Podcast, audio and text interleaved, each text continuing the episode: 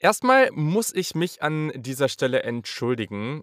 Ich glaube, ihr kennt das doch alle. Man hat ein neues Handy, vergisst sich in bestimmte Apps einzuloggen und dann verpasst man vielleicht das eine oder andere. In diesem Fall habe ich die Nachrichten oder besser Mails verpasst, dass wir neue Supporter haben. Und da freuen wir uns natürlich verdammt doll drüber, dass wir gleich fünf neue Supporter am Start haben. Danken euch erstmal allen an dieser Stelle schon mal absolut genial, euch in der Saturday Kickoff Community dabei zu haben. Natürlich äh, erwähne ich euch auch nochmal kurz. Also es sind einmal der Maximilian Zirkler, der Lorenz Seibel und der Lukas Engelskirchen und Dennis Wagner und Rico Harting haben sogar das Starterpaket abonniert. Das freut uns natürlich ganz besonders. Also, wir werden natürlich auch zeitnah, also vielleicht sogar noch heute, die, das nächste Announcement für die nächste ja, Live-Session mit den Supportern machen. Da wird es dann um die Tight gehen. Das wird nochmal super interessant und natürlich wird es vor der Draft auch noch einen Mock-Draft geben, den wir mit den Supportern, die Bock drauf haben, zusammen machen. Genau, also das ist schon mal mega nice. Heute sprechen wir über Safeties. Yannick, hast du Bock? Ja, voll. Safety ist ja nun mal eine der für mich immer noch spannendsten Positionen überhaupt im Football, auch Oh im College yes. Football, weil man da unfassbar viele verschiedene Konzepte einfach sehen kann, wie die eingesetzt werden, ob das wirklich reine Safeties sind, ob das auch Nickel Defender sind, ob es auch manchmal Blitz Packager sind. Finde ich richtig nice, auf jeden Fall. Ähm, freut mich, auch wenn ich sagen muss, ich war bin mit höheren Erwartungen rangegangen, als ich jetzt in die Folge gehe am Ende. Tja, und das ist natürlich jetzt schon mal so ein kleiner Teaser an der Stelle, aber ihr werdet gleich dann natürlich die Auflösung bekommen. Also, ich bin auf jeden Fall hyped. Lasst uns loslegen.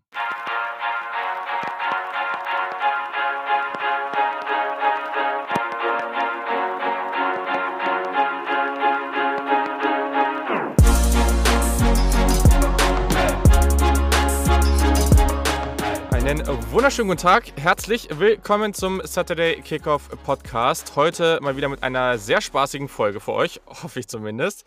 Wir sprechen, wie schon angesprochen, über die Safeties und es gibt gleich drei Team Needs Aufnahmen. Wir sprechen über die Ravens, wir sprechen über die Browns und wir sprechen über die Eagles. Zwei richtig coole Franchise, äh, zwei, drei richtig coole Franchises. Das wird auf jeden Fall hervorragend. Aber erstmal, Yannick, wir haben ja in der letzten Zeit schon des Öfteren mal über Essen und Trinken gesprochen und ich muss äh, nochmal so kurz hier raushauen. Ich habe in den letzten Tagen gemerkt, ich habe so einen neuen Lieblingssnack, super Na? basic, aber relativ nice. Ganz basic, nur die gesalzenen Tortilla-Chips, also nicht mit Käse oder Chili oder so ein Kram, und dann schön mit so einer, in, in so eine asiatische Süß-Sauersoße dippen. Ja, äh, kann ich mitgehen. Also wir hatten die letzten Tage auch ein paar Mal so diese ganz normal gesalzenen Tortilla-Chips hier. Ohne Soße. Ich musste mich auch mal ein bisschen zurückhalten, weil ich ja eine Weisheitszahn äh, hatte vor anderthalb Wochen und das immer nicht so geil ist, wenn du da dann irgendwie so Essensreste reinbekommst, ist nicht so schlimm, aber man will da immer mit der Zunge so rumballern dann, was ja nicht so gut ist, ähm, weil man die Wunde dann kaputt macht. Aber ja, mit Ja. asiatischer süß-saurer Soße feiere ich eh. Also das, damit holst du mich voll ab. Sehr, sehr gut. Immerhin, immerhin kommen wir da mal auf einen Konsens, wenn es schon bei den Rosinen nicht klappt. Äh, Ja, dann, doch, dann Rosinen, hier. Rosinen aber- klappt auf jeden Fall, aber, aber jetzt nicht in jeder Situation. Ja, das, das, das, das stimmt vielleicht, aber ich glaube, dadurch, dass ich Rosinen schon wieder erwähnt habe, da wird es jetzt wahrscheinlich schon wieder mindestens 17 Leute geben, Klar. die, die sagen, was mit mir falsch ist. Wir, Aber wir müssen ja einfach auch unsere Klickzahlen hochtreiben bei Twitter. Was bleibt uns anderes übrig? Ja, entweder mit, mit Wein und mit den ganzen anderen Geschichten, über die wir da gesprochen haben, oder so. Irgendwie klappt das schon. Nee, das hat mich die letzten Tage auf jeden Fall irgendwie immer wieder abends, wenn man dann immer merkt, boah, ich, ich äh, brauche jetzt noch irgendwas Nices, dann hat das auf jeden Fall sehr gut damit funktioniert. Und ja, wenn ihr weiter oder wenn ihr weiterhin auch Teil dieses unglaublich tollen Austausches über bestimmte Alkoholsorten, Snacks und natürlich Football sein wollt, dann solltet ihr uns unbedingt auf Social Media folgen. der Kick auf Twitter und Instagram. Da machen wir momentan auch wie immer einiges und ich denke, gab es einige spannende Diskussionen in den letzten Tagen. Oder wie die anderen fünf Kandidaten, die ich eben schon genannt habe, könnt ihr natürlich Supporter werden. Und wenn ihr das zeitnah werdet, dann könnt ihr auch noch bei unserer Session zu den Titans dabei sein. Da würden wir uns sehr drüber freuen. So, jetzt starten wir aber. Safeties. Ist eine meiner absoluten Lieblingspositionen. Battelt sich immer so ein bisschen mit Wide Receiver. Klar, Quarterback nehme ich immer ein bisschen raus, weil das feiert ja irgendwie jeder. ähm, aber vielleicht, bevor wir jetzt richtig, du hast eben schon kurz erwähnt, wirklich erstmal über die, die Safety-Klasse als Gesamtes sprechen. Wora, worauf schaust du denn, wenn du dir Safeties auf Tape anschaust? Ich habe es eben schon ganz kurz angeteasert am Ende. Ich finde es Mhm. immer schön, wenn ein Safety nicht nur eine Position hat, muss ich ganz ehrlich sagen. Ich, du bist da wahrscheinlich ähnlich gepolt. Ich liebe einfach Jeremy Chin, der ja im College als Safety vornehmlich Oh, eingesetzt wurde yes. und jetzt bei den Panthers aber auf vielen, vielen anderen Positionen auch, äh, Spielanteile bekommt. Sicherlich ist es schön, wenn du für deine verschiedenen Positionen Spezialisten hast, aber man wird, glaube ich, in meinem Ranking sehen, dass ich sehr viel Wert darauf gelegt habe, dass die Spieler variabel einsetzbar sind auf jeden Fall. Ähm, natürlich sind Ballskills Mhm. wichtig, aber nicht alles. Ich mag es gar nicht, wenn die so null Tackling-Effort haben, Safeties. Also, das das muss schon auch sein irgendwie. Da bin ich so 'n bisschen so 'n bisschen Minkah Fitzpatrick geschädigt irgendwie, der aus der Alabama-Schule kommt, den ich sehr, sehr gerne mag und der einfach tackeln kann wie nichts Gutes. Ähm, ja, und ansonsten weiß ich gar nicht so genau. Ich glaube, ich habe schon alles gesagt. Und du, wie geht's dir bei der Safety-Evaluation? Ja, also du hast schon viel vieles gesagt, wo ich auf jeden Fall zustimmen würde. Man muss halt immer sehen, es kommt sehr stark darauf an, wo die eingesetzt werden, aber oftmals können Safeties halt, und da kommt ja der Name irgendwo auch her, so die Last Line of Defense sein. Und du hast schon recht, ne? Also, es kommt einmal drauf an, so können sie tackeln erstmal? Ähm, haben sie da die richtige Technik? Sind sie auch gewillt, vor allem zu tackeln? Das ist ja noch mal das Nächste. Das sehen wir ja bei Cornerbacks ganz oft, dass die einfach keinen Bock drauf haben. Aber dann natürlich auch, sind das so Tackler, die einfach nur irgendwie downhill geschossen kommen, die vielleicht 10, 15 Yards von der Line of Scrimmage entfernt, ähm, stehen und dann einfach nur runterschießen und dreimal das Spiel an am Tackler äh, am am am Runner irgendwie vorbeilaufen. Das gibt's natürlich auch oft genug. Und wer hat wirklich diese na ja, diese Kontrolle, dann auch wirklich zwar mit Tempo hinzukommen, dann aber wirklich schön, ja, kontrolliert, mit Geduld wirklich diesen Tackle zu setzen. Das ist das sieht man relativ selten. Ähm, aber ja, ich glaube, grade in dem Ranking, das macht's halt auch schwer. Da muss man sich vielleicht für die nächsten Jahre sogar bei einigen Positionen überlegen, ob man ob man da vielleicht nicht so Mini-Rankings noch mal macht zu zu bestimmten Rollen, weil es wird halt hier es wird halt hier Safeties geben, die sind sehr, sehr vielseitig. Es wird die Safeties geben, die nur im Slot eingesetzt werden sollten. Es wird die geben, die irgendwie als, ähm, Single High Safety, also in der Cover 3 oder Cover 1 halt oben die der eine Safety in der Mitte sein können.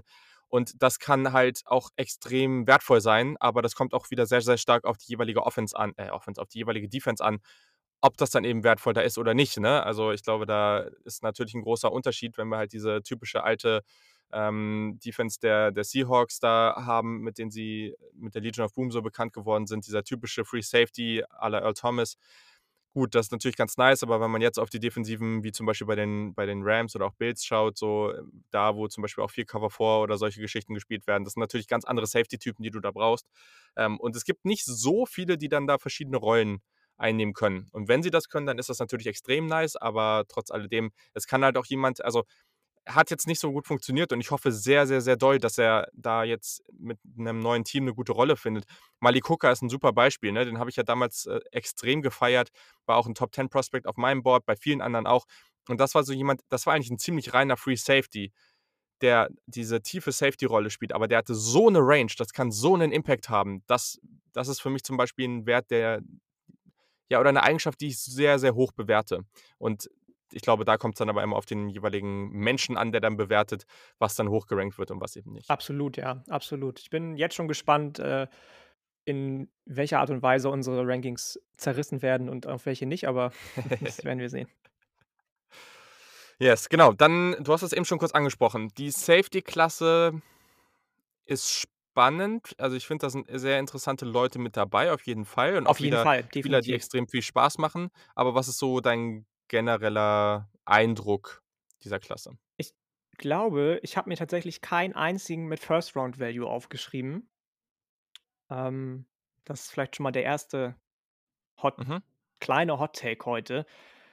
Keine Eliteklasse, kein First Rounder dabei, für mich zumindest. Super viel bewegt sich so in Runde 2, Runde 3.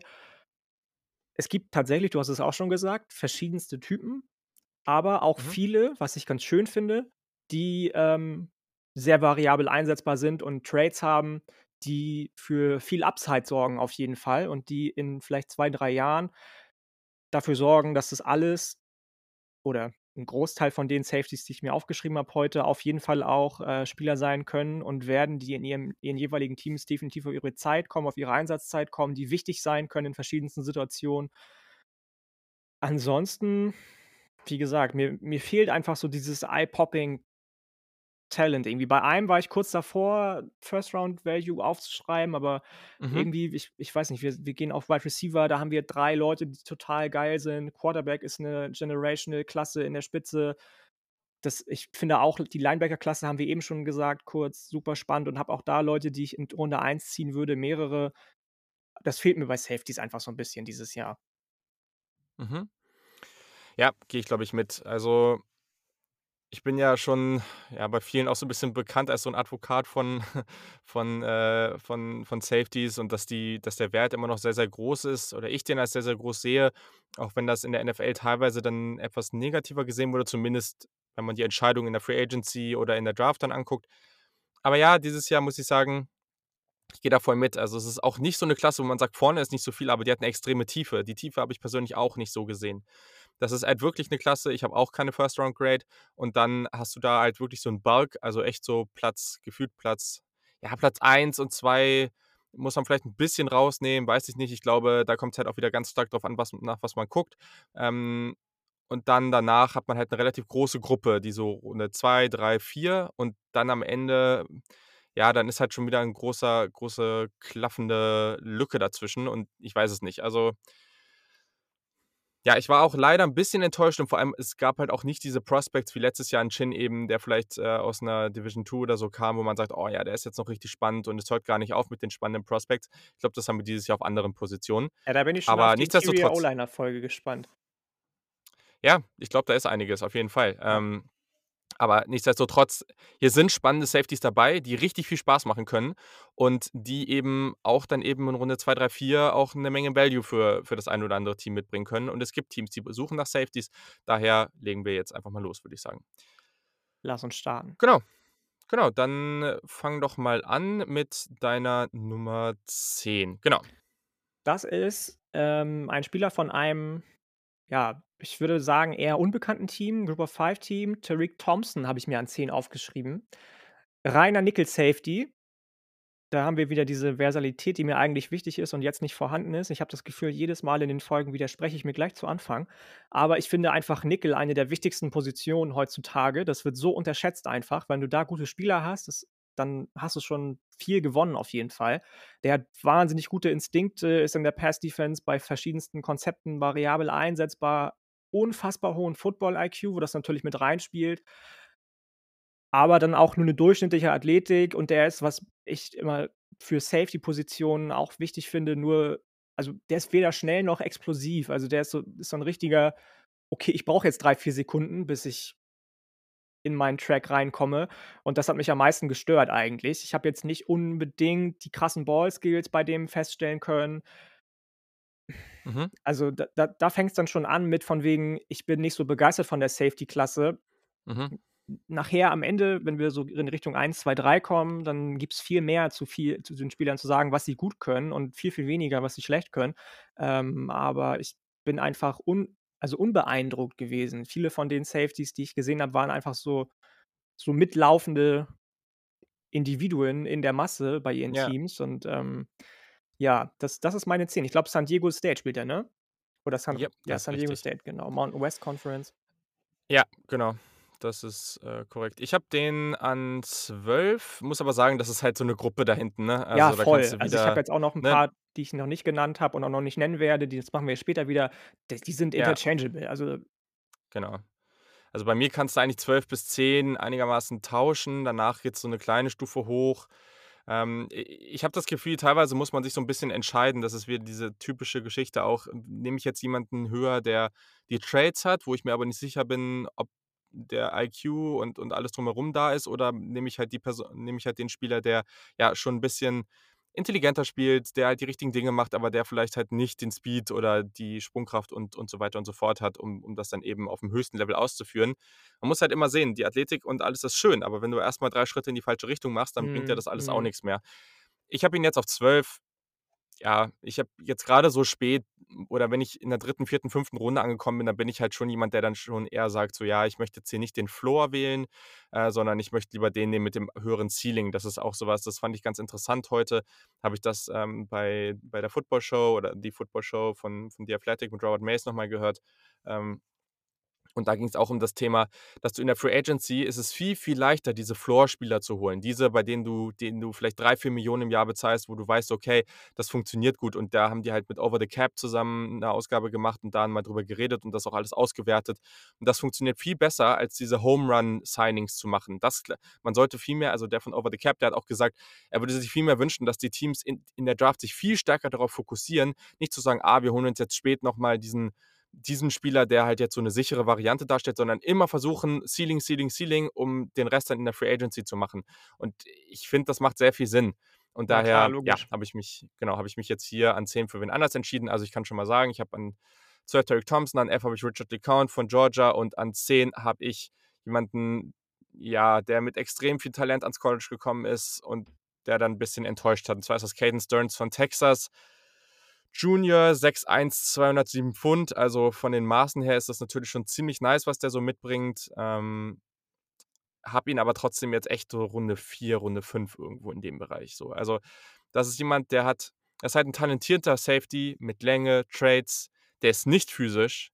Der hat ein Überhaupt nicht. Riesenproblem als Überhaupt Run-Defender. Ja, ja. Genau. Der verpasst viele Tackles. Ich weiß noch, ey, habe ich dir gestern, glaube ich, geschrieben. Mhm. Ne? Ich gucke dieses Texas Tech-Spiel an. Ja, Und die ersten drei Szenen, da, da sprintet der am Tackle vorbei, also am, am Defender vorbei. Also, ah, das war gleich zu Beginn, war das so schrecklich. Konnte man sich nicht gut angucken. Der ist nicht so besonders agil. Der hat in Coverage den Speed und die Länge, um gut zu sein. Der zeigt auch teilweise gute Awareness. Also, das muss man halt sagen, der ist ganz gut am Catchpoint. Ähm, der ist halt schon am besten, wenn er gerade in Coverage diesen tiefen Ball spielen kann. Der liest auch die Augen des Quarterbacks gut. Also, voll. da ist schon Hat einiges, mega viel Upside. Das ist das, was ich mir mit Plus, Ja, mit Plus genau. aufgeschrieben habe. Genau das gleiche, Ja. was du mit negativen Sachen aufgeschrieben hast, habe ich bei mir auch. Nicht der beste Run-Support, sch- schmal. Ich mag Ja. eigentlich seinen Effort als Tackler, so, aber wenn du einfach die Tackles nicht triffst, ist scheiße. Entschuldigung für das Wort so früh am Tag, aber also, ich, also der hat, der kann viel mehr. Der, der müsste viel mehr können eigentlich. Nicht, dass jetzt gleich wieder der, der Ja. äh, Texas Longhorn-Fan äh, Ha- Hate kommt auf uns hier. Der könnte viel weiter oben stehen, aber Ja. da muss noch viel passieren einfach in der NFL bei dem. Ja, genau. Und also letzter Punkt, den ich halt noch habe, ist halt, dass er, er hat eigentlich alles, aber es gibt dann halt leider auch immer noch in Man-to-Man diese Momente, wo er selbst gegen langsamere Tight Ends auf einmal super schlecht aussieht. Also es ist nicht so, dass man sagen kann, ja, also ich hätte den, glaube ich, höher, wenn ich wüsste, okay, wenn der jetzt gegen Tight Ends covert, dann, weil meinte ich ja schon, ne, der liest halt den Quarterback gut, der hatte auch echt gute Momente in Coverage. Aber es gibt halt noch zu viele von diesen Momenten, wo er dann aus mir nicht erklärlichen Gründen diese Coverage irgendwie versaut so und und auch gegen Spieler, die jetzt nicht wir sprechen jetzt hier nicht von und ich glaube, da kommt auch noch jemand, der der das ein paar Mal erleben durfte. Wir sprechen hier jetzt nicht von den Spielern ah ne, es war war 'n an es war 'n Cornerback, genau, aber genau, ich hatte Calvin Joseph auf Cornerback noch mal angeguckt so, ne? Über den hatten wir da, glaube ich, nicht gesprochen. Ja. Und der ist halt auch noch ganz spannend, über den sprechen wir vielleicht in der zukünftigen Folge noch mal. Und der hat halt andauernd irgendwie gegen Devontae Smith, gegen Kyle Pitts und weiter und so weiter gespielt, ne? Aber das war ja hier nicht immer der Fall bei Caden Stearns so, ne? Und dann gegen gegen Tight Ends, die nicht mal besonders gut waren, sah dann auf einmal super schlecht aus. Und das sind so die Momente, wo man sich denkt, ja, wenn du in Coverage jetzt wirklich gut wärst, dann würde ich dich vielleicht ein bisschen höher packen, aber so hast du halt viel Upside, aber mehr auch nicht. Ja, wobei da muss ich noch mal 'ne Lanze für ihn brechen. Also, äh, ich finde schon, dass er in dass er auf jeden Fall variabel einsetzbar ist in Coverage. Ja. Klar hast du recht, wenn du sagst, er kann nicht so ist jetzt nicht der beste Tight End, äh, Cover Guy, aber das ist auch die eiermilchlegende Wollmilchsau, die die NFL sucht, jemanden, der überhaupt Tight Ends covern kann. Das können so wenige im Moment. Gefühlt zumindest ist das immer das größte Thema. Irgendwie kann der Tight Ends covern, kann der Tight Ends covern? Und wenn nicht, Ja. okay, ne, dann will ich ihn nicht. So, ähm, also das ist jetzt nicht der Punkt, dem ich ihn irgendwie äh, zum Verhängnis machen den ich ihm irgendwie zum Verhängnis machen würde. Aber ja, du hast schon recht. Also, ich habe den nämlich an 9, auch nicht viel höher. Ja. Ja, Ähm, gut. genau. Macht Sinn. Ne, aber also, äh, das meine ich ja gerade, ne? Der ich deswegen habe ich ihn ja hier dann auch an 10 und nicht niedriger so, ne? Weil der kann also als Coverage Safety finde ich den spannend, aber es ist halt einfach irgendwie merkwürdig, dass er da immer noch schlechte Momente dabei hat so, ne? Und also klar, jeder hat mal schlechte Momente, aber welche welche, die einfach in meinen Augen keinen Sinn machen. Aber ich glaube trotzdem, dass das Potenzial halt da ist und dass er halt schon noch überraschen könnte. War halt auch 'n Five-Star-Recruit und so weiter, ne? Also, das ist schon auch 'n fettes Talent irgendwo. Deswegen sollte man auf jeden Fall mal beobachten. Absolut, absolut. Wie gesagt, ich habe den an 9. Also Okay. Ja gut, dann kann ich ja gleich weitermachen. Äh, und zwar habe ich an 9 einen weiteren Safety, ganz, ganz anderer Typ. der ebenfalls bei einer sehr großen Universität Du spielt. hast Und 'n weiteren Safety in der Safety-Folge. Sag bloß, Julian. Sorry. Jetzt ja, okay. Reden ist heute schwierig, aber ich ich gebe mein Bestes. Nein, also von einer weiteren großen Uni, das wollte ich sagen, und zwar USC und ich spreche von Talanoa Hufanga. Bester Name auf jeden Fall, das ist schon mal ziemlich gut. Und auch hier Junior erneut, auch hier 6'1, aber 215 Pfund. Das ist 'n ganz schöner Bär auf jeden Fall für für die Safety-Position, ähm, und dementsprechend auch relativ klarer Box-Safety für mich. Also, der kann gelegentlich Coverage-Verantwortung übernehmen, ja, aber der ist vor allem physisch, der ist breit, das ist 'n guter Tackler, der hat soliden Speed, aber der ist nicht agil. Der ist spannend als Blitzer, aber das ist auf keinen Fall ein Deep Safety. Also, es ist halt so 'n Big Hitter, der da der echt guten Straight-Line-Speed hat. Das ist jemand, der auch irgendwo der, wie gesagt, auch 'n paar Sacks in den letzten Jahren hat. Ich glaube, 6 in den letzten beiden Jahren. Und dann ist das halt jemand, der teilweise schon auch Instinkte hat und Ball-Skills zeigt. Also, ich will ich gar nicht sagen, dass das jetzt ausgeschlossen ist. Der kann durchaus mal in Coverage genutzt werden. Aber das ist nicht so jemand, den ich in Open Space gerne gegen den Ballcarrier sehen möchte, sondern das ist jemand, der halt wirklich dann seine Gap bekommt und dann da reinschießt und dann auf kleinem Raum dann auch wirklich den Tackle setzt, so und den auch setzen kann, weil er physisch genug ist. Finde ich spannend, aber ist halt in Coverage für mich jetzt nicht so mit dem riesigen mit dem riesen Upside gesegnet. Ja, okay, krass. Den habe ich tatsächlich 'n bisschen höher. Interesting. Okay, dann also, kannst du auch erst mal an 8 weitermachen Ja. und, äh, dann kannst du gleich, wenn du ihn hast, argumentieren, warum du ihn denn höher hast. Geht gleich los. Ähm, an 8 kommt bei mir dann jemand von einer Uni aus der ACC und das ist Paris Ford. Mhm. Ich mochte den letzte Saison beziehungsweise vorletzte Saison sehr gerne, sehr, sehr gerne. In der abgelaufenen jetzigen Saison hat er ja nachher den Opt-out gezogen dann. Mhm. Ähm, super, super physischer Typ, sehr aggressiv, wenn er auf den, äh, Ball für den Spieler oder auf den Ball geht. Super athletisch, der liebt einfach die Position des Safeties. Das merkst du in jedem Snap, den er den er spielt. Der hat gute Ball-Skills, die Range ist gut, der ist sehr fluide, was ihn in Coverage natürlich zum wichtigen Asset macht. Manchmal sind die Angles 'n bisschen inconsistent und die Route Anticipation könnte besser sein, aber so allein von der Athletik her, von den Ball-Skills, von der Range hat er eigentlich alles, was du brauchst. Okay. Also, erst mal, ich habe den auch auf 8. Dementsprechend da sind wir uns einig. Ich muss sagen, ich habe auch 'n bisschen was danach zu dem gelesen und irgendwie sehe ich den, glaube ich, einfach 'n bisschen anders. Also, äh, hier auch Ratchet Junior 6'0, 190 Pfund. Ähm ja, weiß nicht. Also das ist für mich jemand, der ist 'n eher physischer S Box-Safety, würde ich den also, vom Spielertyp so. Der Ja, muss halt noch ja, sehr breiter sehr werden physisch, dafür. sehr aggressiv. Genau, das ja. Ich habe das auch so wie du's gesagt hast, an manchen Stellen gelesen. Ich habe die Spiele, die ich geguckt habe, da gab's einige Situationen, wo für mich der Einsatz nicht gestimmt hat, wo ich gedacht habe: „Warum bleibt der da jetzt stehen, anstatt da Ja, ja, dazuzugehen?“ fa Was ja, was fair. Mhm. und das hat mich also, der kann halt mega harte Tackles austeilen. Das kann der volles Brett machen, ne? Der hat sich auch vom im Tackling von 2019 zu 2020 verbessert.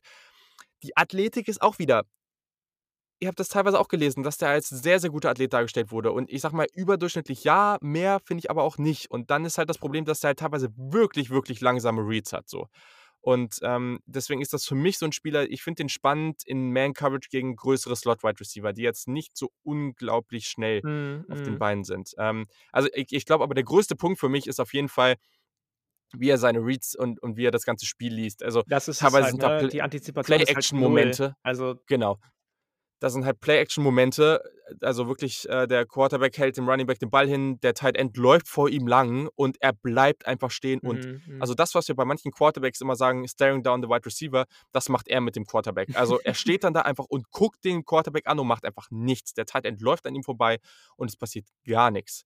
Und das ist halt wirklich was, was echt, echt kritisch ist. Also, ähm, ja, er spielt guten Run-Support, aber er müsste halt eigentlich noch 'n bisschen was draufpacken dafür, weil er halt 190 Pfund hat. Das ist halt jetzt nicht genug. Ähm ja, sind so viele Punkte dabei, wo ich mir so denke weiß ich nicht. Also, deswegen, wenn wenn er die wenn er 'n bisschen bessere Reads hätte und für mich noch 'n bisschen athletischer wäre, dann würde ich den auch höher ranken. Aber so ich sehe da echt zu viele Fragezeichen und wenn ich es grade so vergleiche mit den Safeties, die ich dahinter habe, dann weiß ich eigentlich auch nicht, ob ich den nicht 'n bisschen zu hoch gerankt habe. Ja, habe ich mir tatsächlich im im Laufe meines Rankings auch gedacht. Ähm, wenn ich den jetzt vergleiche mit Caden Sterns, dann denke ich mir auch schon wieder: „Na, nimmst du Sterns nicht vielleicht höher? Hättest du Ja. Thompson höher nehmen sollen?“ Ich muss sagen, bei allen anderen, die ich so an 11, 12 da bin ich okay mit. Also, in der Top 10 würde ich ihn auf jeden Fall sehen, aber ihr seht schon, wir sind uns grade mit unseren Ja. eigenen Rankings nicht einig. Das ist 'ne echt schwierig zu evaluierende Klasse auf jeden Fall. Ja. Yes, yes. Okay, also Paris Ford, ähm, ja, Spieler, der auf jeden Fall ganz interessant ist, aber der gleichzeitig auch also, der ist auf jeden Fall einer, von dem ich enttäuscht war, muss ich ganz ehrlich sagen. Ich bin mochte den richtig, richtig gerne, als es rein so rein ums Spiele-Gucken ging irgendwie, Ja. aber aber jetzt denke ich mir halt so: „Ja, ne, vor Runde 4 würde ich den auf keinen Fall ziehen.“ Genau, ich habe ja auch Runde 4, Runde 5 so und man muss auch noch mal sehen, das war 'n Forster, der hatte Offers von Alabama, von Ohio State, von Notre Dame, wollte dann zu Hause bleiben, deswegen Pittsburgh. Aber, ah, ich weiß nicht, Aber da ist dann irgendwie halt auch wieder die Sache, ne, wo wo bei der ich immer finde, dass da man das nicht immer den Spielern ankreiden kann. Natürlich kannst du der Beste werden, der du werden kannst, wenn du's willst, aber es kommt halt immer auch aufs Coaching drauf an, ne? Pat Narduzzi ist natürlich 'n Defensive-Guru, aber vielleicht legt er einfach ganz andere Prioritäten als jetzt Ja, voll. meinetwegen Nick Saban, Dan Mullen oder was weiß ich wer, ja? Und Yes, von von daher weiß man nicht, ob der nicht vielleicht viel, viel eher und mehr durch die Decke noch gegangen wäre, sich viel besser entwickelt hätte, wenn der bei 'ner großen Uni am Ende gelandet wäre. Nicht, dass Pitt keine große Uni ist, früher sehr erfolgreich gewesen vor 97.000 Mhm. Jahren, aber Ähm, ja, aber wenn man halt auch auf diese Klasse guckt, also, grade auch in der Defensive Line ist ja viel also, sie haben ja schon 'n paar Spieler in der Draft, was sehr positiv ist. Aber ich habe auch das Gefühl, dass das viele Spieler sind, die halt so in den mittleren Runden angesiedelt sind, weil die ganz viel Potenzial haben, aber das nicht nicht zu dem Punkt gebracht haben, wo man sie gerne sehen würde. Und da ist jetzt schon die Frage, ob das woanders Absolut, besser geklappt hätte. absolut. Ja. Yes. Okay. Guti, dann haben wir an 8. So, dann bin ich gespannt, wen du an 7 hast. Oder hattest du das eben schon Ne, an gesagt? 8 habe ich dann, wie gesagt, Paris Ford und an 7 kommt bei mir ein Spieler, der jetzt in den letzten Wochen immer mehr Hype bekommt, den ich nicht so ganz nachvollziehen kann, muss ich sagen. Ich mochte den in einigen Situationen sehr gerne. Lass UCF, ich die ich f lass mich raten. Ja? Lass mich raten, es ist Richie Grant. Ja, genau. Ah, nice. Ich bin gespannt, wo du den hast. Ich Äh, bin an wirklich 6. gespannt. Der ist eigentlich genau das, was ich sehen will in 'nem in 'nem Safety. Der kann Single High, Mhm. Split Zone, Man Coverage, auch in der Box sehe ich den ab und zu Repetitions bekommen, hat super gute Ball-Skills, ist immer in Bewegung, was auf jeden Fall ein Skill ist, den ich nachher noch ansprechen werde im Laufe der Folge, bei dem ich 'n bisschen zwiegespalten bin, wie ich den bewerte, weil wenn du immer in Bewegung bist, natürlich scannst du das ganze Feld, hast das ganze Feld vor dir, siehst eventuell, wo sich Gaps bilden, aber du bist irgendwie zumindest war das bei dem Spieler, bei dem ich's nachher noch ansprechen möchte, der Fall ich hatte das Gefühl, als wäre der immer so 'n bisschen in Bewegung nach, äh, dem einen Play, das er machen kann, das ihn heraushebt so. Und das stört mich bei diesen Mhm. Typ Safeties so 'n bisschen. Richie Grant ist 'n okayer Tackler, jetzt nicht der Beste und nimmt manchmal schlechte Ankles so, aber ansonsten von der Versatilität her, was für mich, habe ich schon gesagt, das Wichtigste ist viel versatiler geht's nicht, gute Ball-Skills, aber mich ich sehe noch 'n paar viele Sachen, die ich bei anderen nicht so schlecht bewertet habe, weswegen er nur an 7 kommt. Siehst du den wirklich als Single High? Wie gesagt, er kann das. Ich wollte damit nicht sagen, dass das die präferierte Position ist. Ähm, Okay. ich habe ihn da auch, ähm, spielen sehen und es war okay. Es war jetzt nix, was mich rausgehauen hat, aber Okay. er könnte Mhm. theoretisch, wenn wenn er müsste, könnte er. Okay. Ja. Also, ich habe den auf 6, dementsprechend nicht so weit weiter vorne als du. Ähm, das ist halt 'n smarter Safety. Der ist auch schon relativ alt, ne? Der ist 23 und der hat halt wirklich gute Awareness, super Processing Speed, Reaktion ist gut. Für mich ist das halt jemand, der kann schon Two High oder Box spielen. Ich würde ihn jetzt grade auf NFL-Level dann nicht mehr Single High spielen lassen. Als Tackler, als Run Defender, der weicht Second Level Blockern gut aus. Der ist auch solide als Tackler, hat aber noch zu viele also, daneben gesetzt Ja, einfach, also, noch genau. zu oft Tackles verpasst. Ähm, ja, wie gesagt, ist jetzt wieder so 'n Ball äh, so 'n Ball, so 'n Spieler, der der dem fehlt's 'n bisschen an Athletik, dem fehlt's 'n bisschen an Länge. Das ist halt jemand, der hat der ist schon relativ alt, also, es hat der hat nicht so viel Traits, der hat nicht so viel Up Upside irgendwie. Das fehlt mir bei ihm halt alles so 'n bisschen. Aber der spielt halt mit Einsatz, der gibt Plays nicht auf, ähm, der weicht halt gut den den Blockern aus und ja, der der liest halt das Spiel gut. Ähm, der arbeitet auch gut aus Off-Coverage zum Ball und, und gerade dann als Safety, das hat man echt in einigen Plays gesehen, da hat er dann eben auch gute Plays gegen den Ball, die dann auch durchaus mal zur Interception geführt haben. Ne? Also das, das ist dann schon ganz nett zu sehen. Deswegen kann ich mir halt vorstellen, dass das einer dieser Spieler ist, die halt einen guten, hohen Floor haben und eine solide Karriere haben werden. Ich habe den jetzt halt vor, zum Beispiel den Paris Ford oder diesen anderen Jungs, weil ich denke, ja, da ist, da ist halt schon einiges da. So, klar, das Upside ist limitiert, aber am Ende wenn man Paris Ford zum Beispiel anguckt, dann fand ich den nicht so übertrieben athletisch und dann sind die Reads halt Vollkatastrophe und Vollkatastrophe ist halt schon ein Problem, ne? Dementsprechend, ja. ähm, oder, oder bei Caden Stearns zum Beispiel, da ist halt jetzt die, die Run-Defense eine komplett Katastrophe und das hat er halt nicht und dadurch stimme ich halt zu, diese Vielseitigkeit ist da, aber eben noch nicht auf dem Level, dass man sagen kann, man könnte den irgendwie erst zweite Runde, also für mich, ich habe auch hier wieder Ceiling dritte Runde, hm. wenn der Ende zweite Runde geht, okay, meinetwegen würde ich aber nicht machen. Nee, ich auch nicht. Überhaupt nicht. Okay, habe ich mal jetzt noch meine Nummer 7, da bin ich gespannt. Der ist auf einem ähnlichen Level wie Richie Grant, ganz, ganz, ganz anderer Spielertyp. Äh, und da bin ich jetzt mal gespannt, wo du den hast. Ich habe so einen Verdacht, dass der bei dir vielleicht noch ein bisschen weiter vorne kommt. Und zwar ist das Florida State Safety Hamza Naziruddin. Ähm, sehr anderer Spielertyp. 6'4 groß, 220 Pfund Senior. Der hat nur 81 Snaps in 2020 gespielt, dementsprechend kann man den dieses Jahr nicht so wirklich gut äh, evaluieren. Der hat halt diese spannende Größe für einen Safety und ich finde Größe gerade auf äh, oder gerade im Defensive Backfield immer sehr interessant, aber der hat halt nicht die Range, ne? Also das macht natürlich auch Sinn, der ist halt groß und der ist nicht besonders, also ich würde nicht sagen, dass der nicht schnell ist, aber der ist halt, der hat nicht diesen Burst, ne? Mhm. Der Long Speed ist sogar okay, der ist natürlich nicht agil der hat für mich spannende Skills, um in Cover 2 zu spielen, auch als Box-Safety. Ähm, der hat eine ganz gute Physis während der Route und eben natürlich in der Box. Der hat die Länge, um gegen Titans zu dominieren. Das ist halt die Frage, wie agil diese Titans sind, gegen die er spielt.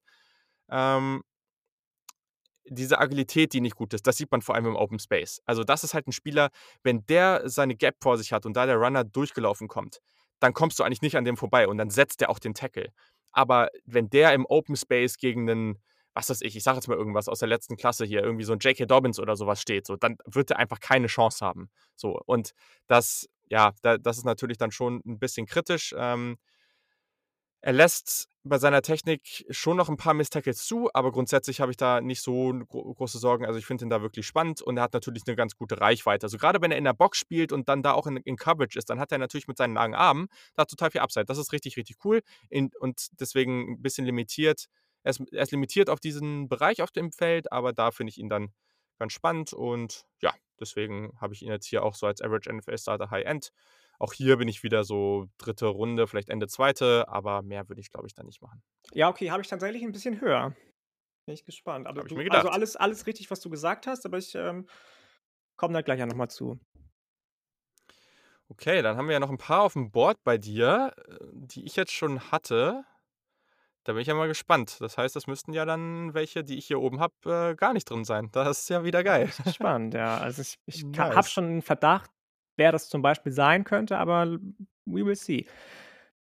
Ähm, also bei ähm einem, wenn du den nicht drin hast, dann, dann rast ich aus. Aber wenn du beim anderen kann ich es mir auch vor. Ja, egal, okay. Also mach erstmal deine Nummer 5. Okay, pass auf, meine, nee, meine Nummer 6. Hast du noch nicht gehabt? Nee. Achso, okay, sorry. Nee. Mhm. Wir haben okay. schon über ihn gesprochen. Meine 6 ist nämlich James Wiggins. Ich liebe den. Mein absoluter ja. Crush von Cincinnati. Ähm, ist schon relativ alt, Redshirt Senior. Ich habe vor zwei Folgen, glaube ich, schon mal gesagt, dass mir das nicht so wichtig ist eigentlich, wie alt die Spieler sind, wenn sie in den Draft gehen. Außer bei, ich glaube, es war bei, in der O-Liner-Folge war das, ne? Oder war das eine Folge danach? Ich, ich glaube ja doch, ich glaube, das meintest du, ja. Ähm, ja. Ratchet Senior Cincinnati, jetzt könnten wieder Leute kommen mit, äh, ja, nicht die beste Competition, aber doch, Cincinnati hat gute Competition. Cincinnati spielt in der AAC, was ja. meines Erachtens nach mit Abstand die beste Group of Five Conference ist. Cincinnati hat einen Trainer, Luke Fickle, Head Coach, der wahnsinnig viel Wert auf Physis liegt und das siehst du bei James Wiggins. Das ist das allererste, was ins Auge springt. Der ist so unfassbar physisch variabel einsetzbar, spielt super smart in Coverage. Der ist trotz seiner unfassbaren Athletik und äh, Physis, loose und flexible. Ist natürlich schwer zu evaluieren gewesen, jetzt vor allem die Sophomore-Saison, weil er da einen Kreuzbandriss hatte. Aber auch da sieht man dann wieder, nach fünf Monaten nur ist er sich, hat er sich erholt. Also ist auf jeden Fall willig zu spielen und tut alles für den Erfolg.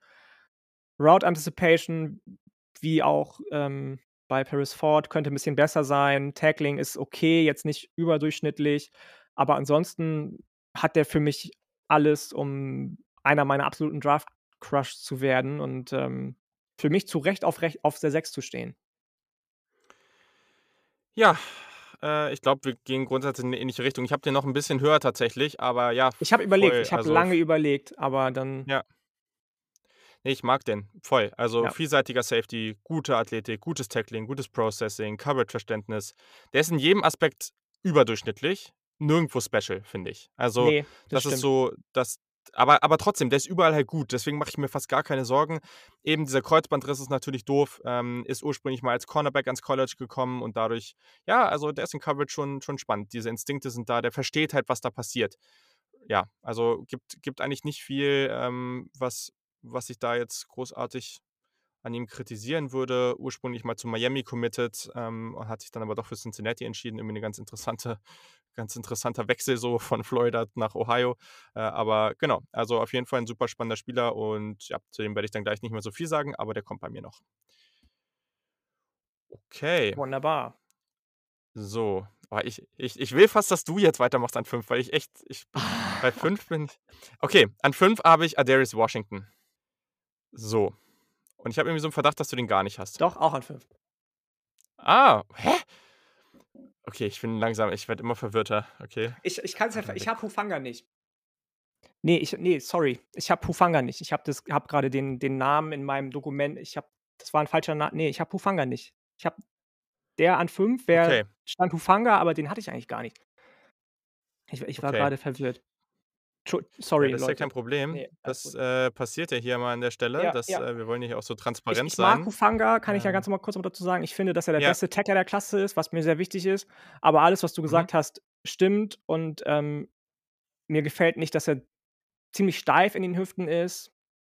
Ja. Ballskills sind halt so minimal nur da, ähm, aber ansonsten sehe ich halt alles bei dem durchschnittlich nur. Du hast schon viel zu ihm gesagt. Ähm, ne, ich sorry, ich war ein bisschen verwirrt in meinem Dokument und ne, ne, ich habe Hufanga nicht und, äh, Washington auch an 5. Hätte ich nicht gedacht, weil Spannend. ich, äh, in der Saison dachte: Ja. „Hä, nicht so viel gesehen von dem irgendwie“, aber und den auch klein, also, sehr, sehr klein für die Position finde, was eigentlich nicht Mhm. wichtig sein sollte, aber für 'n Safety finde ich den mit 5'8 ist er, glaube ich, gelistet, doch sehr, sehr klein. Ähm, aber sag erst mal du. Ja, der ist sehr, sehr klein, ist richtig. Äh, Ratchet Sophomore, also, echt sehr jung, 5'8", 178 Pfund. Ähm, Ja. ich weiß grad gar nicht, was das in der in der Übersetzung ist dann 5'8", aber Was? das müsste auf jeden Fall Also, ich bin boah, Fall 5'11 ich bin 5'11 und ich bin 1,80. Ja, also, wollte grad sagen, der ist auf jeden Fall deutlich unter 1,80, also, Ja, wahrscheinlich so ja. irgendwie 1,74, 1,73, irgendwie in die Richtung. Ist auf jeden Fall 'n Zwerg, ähm, und vor allem jetzt für Football-Verhältnisse also, ich wollte dich jetzt hiermit nicht angreifen, wenn ihr Nein. 1,73 groß seid, nur mal so an der Stelle. Aber genau, also, sehr kleiner, aber richtig physischer Safety. Gute Quickness. Der Speed ist durchschnittlich bis überdurchschnittlich, aber der hat halt diese Quickness, diese Agilität. Deswegen mache ich mir da nicht so Sorgen drüber. Es kommt dann eher zur Rolle, äh, oder bei der Rolle merkt man das dann eher. Der schafft es halt beim Tackling, Speed aufzunehmen und trotzdem die Kontrolle zu behalten. Das, was ich am Anfang meinte, das, was wenige schaffen, das schafft er meiner Meinung nach. Der ist trotz seiner Größe irgendwo relevant im Run Support. Ja, voll. Ja, er muss noch 'n bisschen was draufpacken und klar, das klappt am College zehnmal besser als in der NFL. Da muss man das muss man mit Vorsicht genießen. Aber er schmeißt sich da halt voll rein und er kriegt das schon hin. Der hat gute Player Recognition in in Coverage. Das ist für mich 'n Slot-Defender oder jemand für 'ne Cover 2. Also, das ist der kann halt wirklich harte Tackles raushauen. Der hat gute Ballskills, gute Instinkte. Der erkennt auch Route-Konzepte sehr, sehr schnell. Ähm, und ja, wie gesagt, das ist jetzt halt keiner das wäre schön gewesen, aber es ist keiner, den ich hinten Single High in die Mitte stellen würde, weil dazu fehlt mir 'n bisschen der Speed. Aber wenn er im Slot steht, dann in der Nähe der Line of Scrimmage, dann kann der schön schnell das Spiel das Spiel lesen. Da da ist er halt sehr, sehr gut drin. Der kann halt auch Wide Receiver, Slot Wide Receiver oder so was covern und dann hat er Findest eben die das habe Möglichkeit ich das jetzt warte mal kurz, Entschuldigung, habe ich jetzt grade Ja. verstanden, dass du gesagt hast, er kann das Spiel sehr, sehr gut lesen? Oder habe ich das falsch verstanden? Weil ich finde, da ist er manchmal 'n bisschen zu was du eben auch schon gesagt hattest, ich weiß nicht mehr zu wem genau, da wartet er zu lange Ja. manchmal, finde ich, beim beim Lesen von Plays und aber vielleicht habe ich auch falsch verstanden, was du sagen wolltest. Ne, also, äh, finde ich also, habe ich jetzt so nicht gesehen. Also, ist auch fair, keine Frage, habe ich jetzt so nicht gesehen. Für mich ist halt schon jemand, der der eben der eben schon 'n schnelles Verständnis vom Spiel hat Ja, und dadurch ja. halt dann den Speed auch 'n bisschen ausgleichen kann und dann aber grade aus dieser Rolle im Slot dann eben, wenn wenn der Lauf kommt, dann auch relativ schnell eingreifen kann, aber trotzdem jetzt nicht 'ne Haupt-Responsibility hat. Ich glaube, das sind so die Dinge, das willst du halt jemandem mit seiner Größe einfach nicht geben, aber trotzdem, ich finde, das ist halt so jemand durch diese extremen äh, ja, durch so wie der auch spielt. Der spielt halt richtig spaßig. Der spielt richtig, als ob er Bock hat und dich Mhm, voll mhm. reinschmeißen will und deswegen finde ich das und hier habe ich auch 'ne größere Spanne. Ich finde das okay, wenn man den Ende Runde 2 zieht, weil man den spannend findet als Spielertypen. Ich finde es aber auch okay, wenn der halt in Runde 4 erst geht, weil die Teams offensichtlich denken, dass er zu klein ist. Ja, wobei ich also, ich habe das noch mal mir durch den Kopf gehen lassen grade, als du deine Ausführungen dargelegt hast. Mhm. Warum stört es einen eigentlich so, wenn du als Safety so klein bist? Tyler Lockett ist auch nur 1,76 und spielt seit Jahren auf konstant hohem Niveau als Wide Receiver bei den Geht dann, glaube ich, eher um die. Run-Defense, ja. Ja, okay, ja, das ja, okay, das ist fair. Mhm. Okay, das ist fair. Aber ich kann da auch gar nicht mehr so viel anderes zu sagen. Du hast eigentlich schon alles gesagt. Den Ab größten Punkt, der mich aber stört, habe ich schon gesagt, genau. ähm, dass dass ich manchmal finde, dass er das Spiel zu langsam liest. Nicht falsch, auf gar keinen Fall, aber er lässt sich manchmal meiner Meinung nach 'n bisschen viel Zeit. Ansonsten liebe ich seinen Motor Okay. einfach. Ich mag, dass Ja. der so super physisch ist, was du schon gesagt hast, obwohl er so relativ schmächtig, äh, erscheint. Ich war fast geneigt den besser zu finden als 'n anderen TCU-Safety, der jetzt noch kommt, aber das das war Hm. mir dann doch zu krass einfach, weil Ja. der auch so fast herausragend in der Klasse ist mit seiner Kombination von all dem, was ihn gut und schlecht macht, der jetzt gleich noch, äh, kommt wahrscheinlich und hoffentlich. Aber ja, ich ja, habe auch rausgefunden, woran das mit dem Okay. Dokument hier lag. Ich sitze grad am Rechner meiner Freundin. Das ist 'n, ähm das ist ja 'n Mac und ich habe 'n Windows-PC, da ist mal schön das Word-Dokument von links nach rechts gerutscht und Formatierungsfehler. Also, sorry dafür noch mal, Leute. Ja, dafür da deswegen solltest du erst mal auch 'n Mac haben und Ich zweitens, äh, dir. nicht irgendwelche nicht irgendwelche Offline-Word-Dokumente nutzen, äh, Nein, ich aber bin daran ja, ja, daran ne, ne, ja, ja. daran daran Ne, arbeiten wir noch. ich ja, ja, das so sieht's aus. Pages Pages muss ich mich noch reinfuchsen. Ich habe das schon lange jetzt auf'm Handy tatsächlich, aber ich, äh, komme einfach immer nicht dazu, mich da irgendwie reinzu s setzen in Aber du das kannst auch in einfach äh, dann nutze einfach Google Sheets oder so und dann wird das überall normal einfach online angezeigt. Ja, okay, Egal, auch ist jetzt auch Ist nicht ja so auch wichtig. egal. Äh, Genau. Meine 5 also also, wenn ihr auch da noch irgendwelche tolle Tipps habt, dann, äh, haut Genau, raus. genau. Genau. Meine 5 also auch Adarius Washington. Ähm, meine 4, wenn ich mit der gleich mal weitermachen soll, Jo. hast du schon genannt, das ist, äh, Hamsah Nasirildeen von FSU. 'Kay. Mhm. Ich finde den einfach so wahnsinnig, wahnsinnig spannend, allein von den physischen Assets. Kombination Mhm. aus Size, Athletik, Ballskills, der ist beweglich. Das, was du gesagt hast, was dir wichtig ist, er kann Tight Ends covern, kann der und das kann Mhm. kaum ein anderer in der Klasse. Ich finde, dass er tatsächlich auch 'ne gute Fußarbeit hat. Wir sagen ja immer so schön, kann auf'm Bierdeckel stoppen oder Stops on a Dime. Auch möglich bei dem.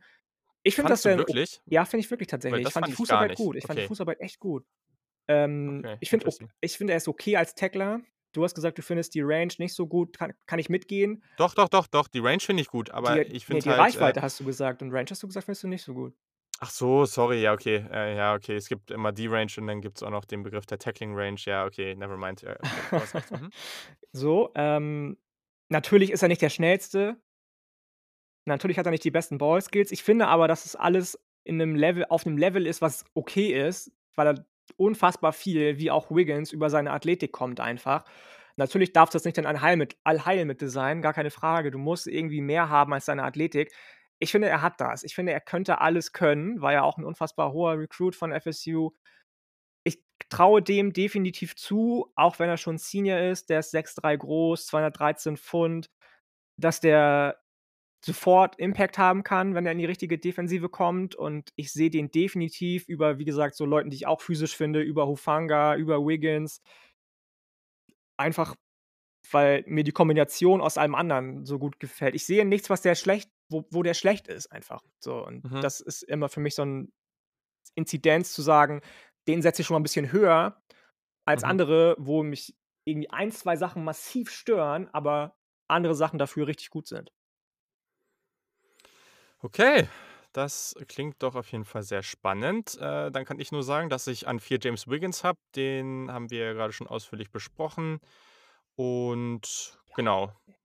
tatsächlich geht mit James Wiggins sogar bei mir so ein bisschen so eine neue Kategorie oder so eine neue Tier los. Also, habe da schon noch mal 'n kleinen Unterschied zwischen James Wiggins und der Darius Washington, aber ja gut, das hält sich auch alles in Grenzen. Aber okay, dann kommen wir mal zur Top 3. Da bin ich jetzt sehr gespannt, was passiert.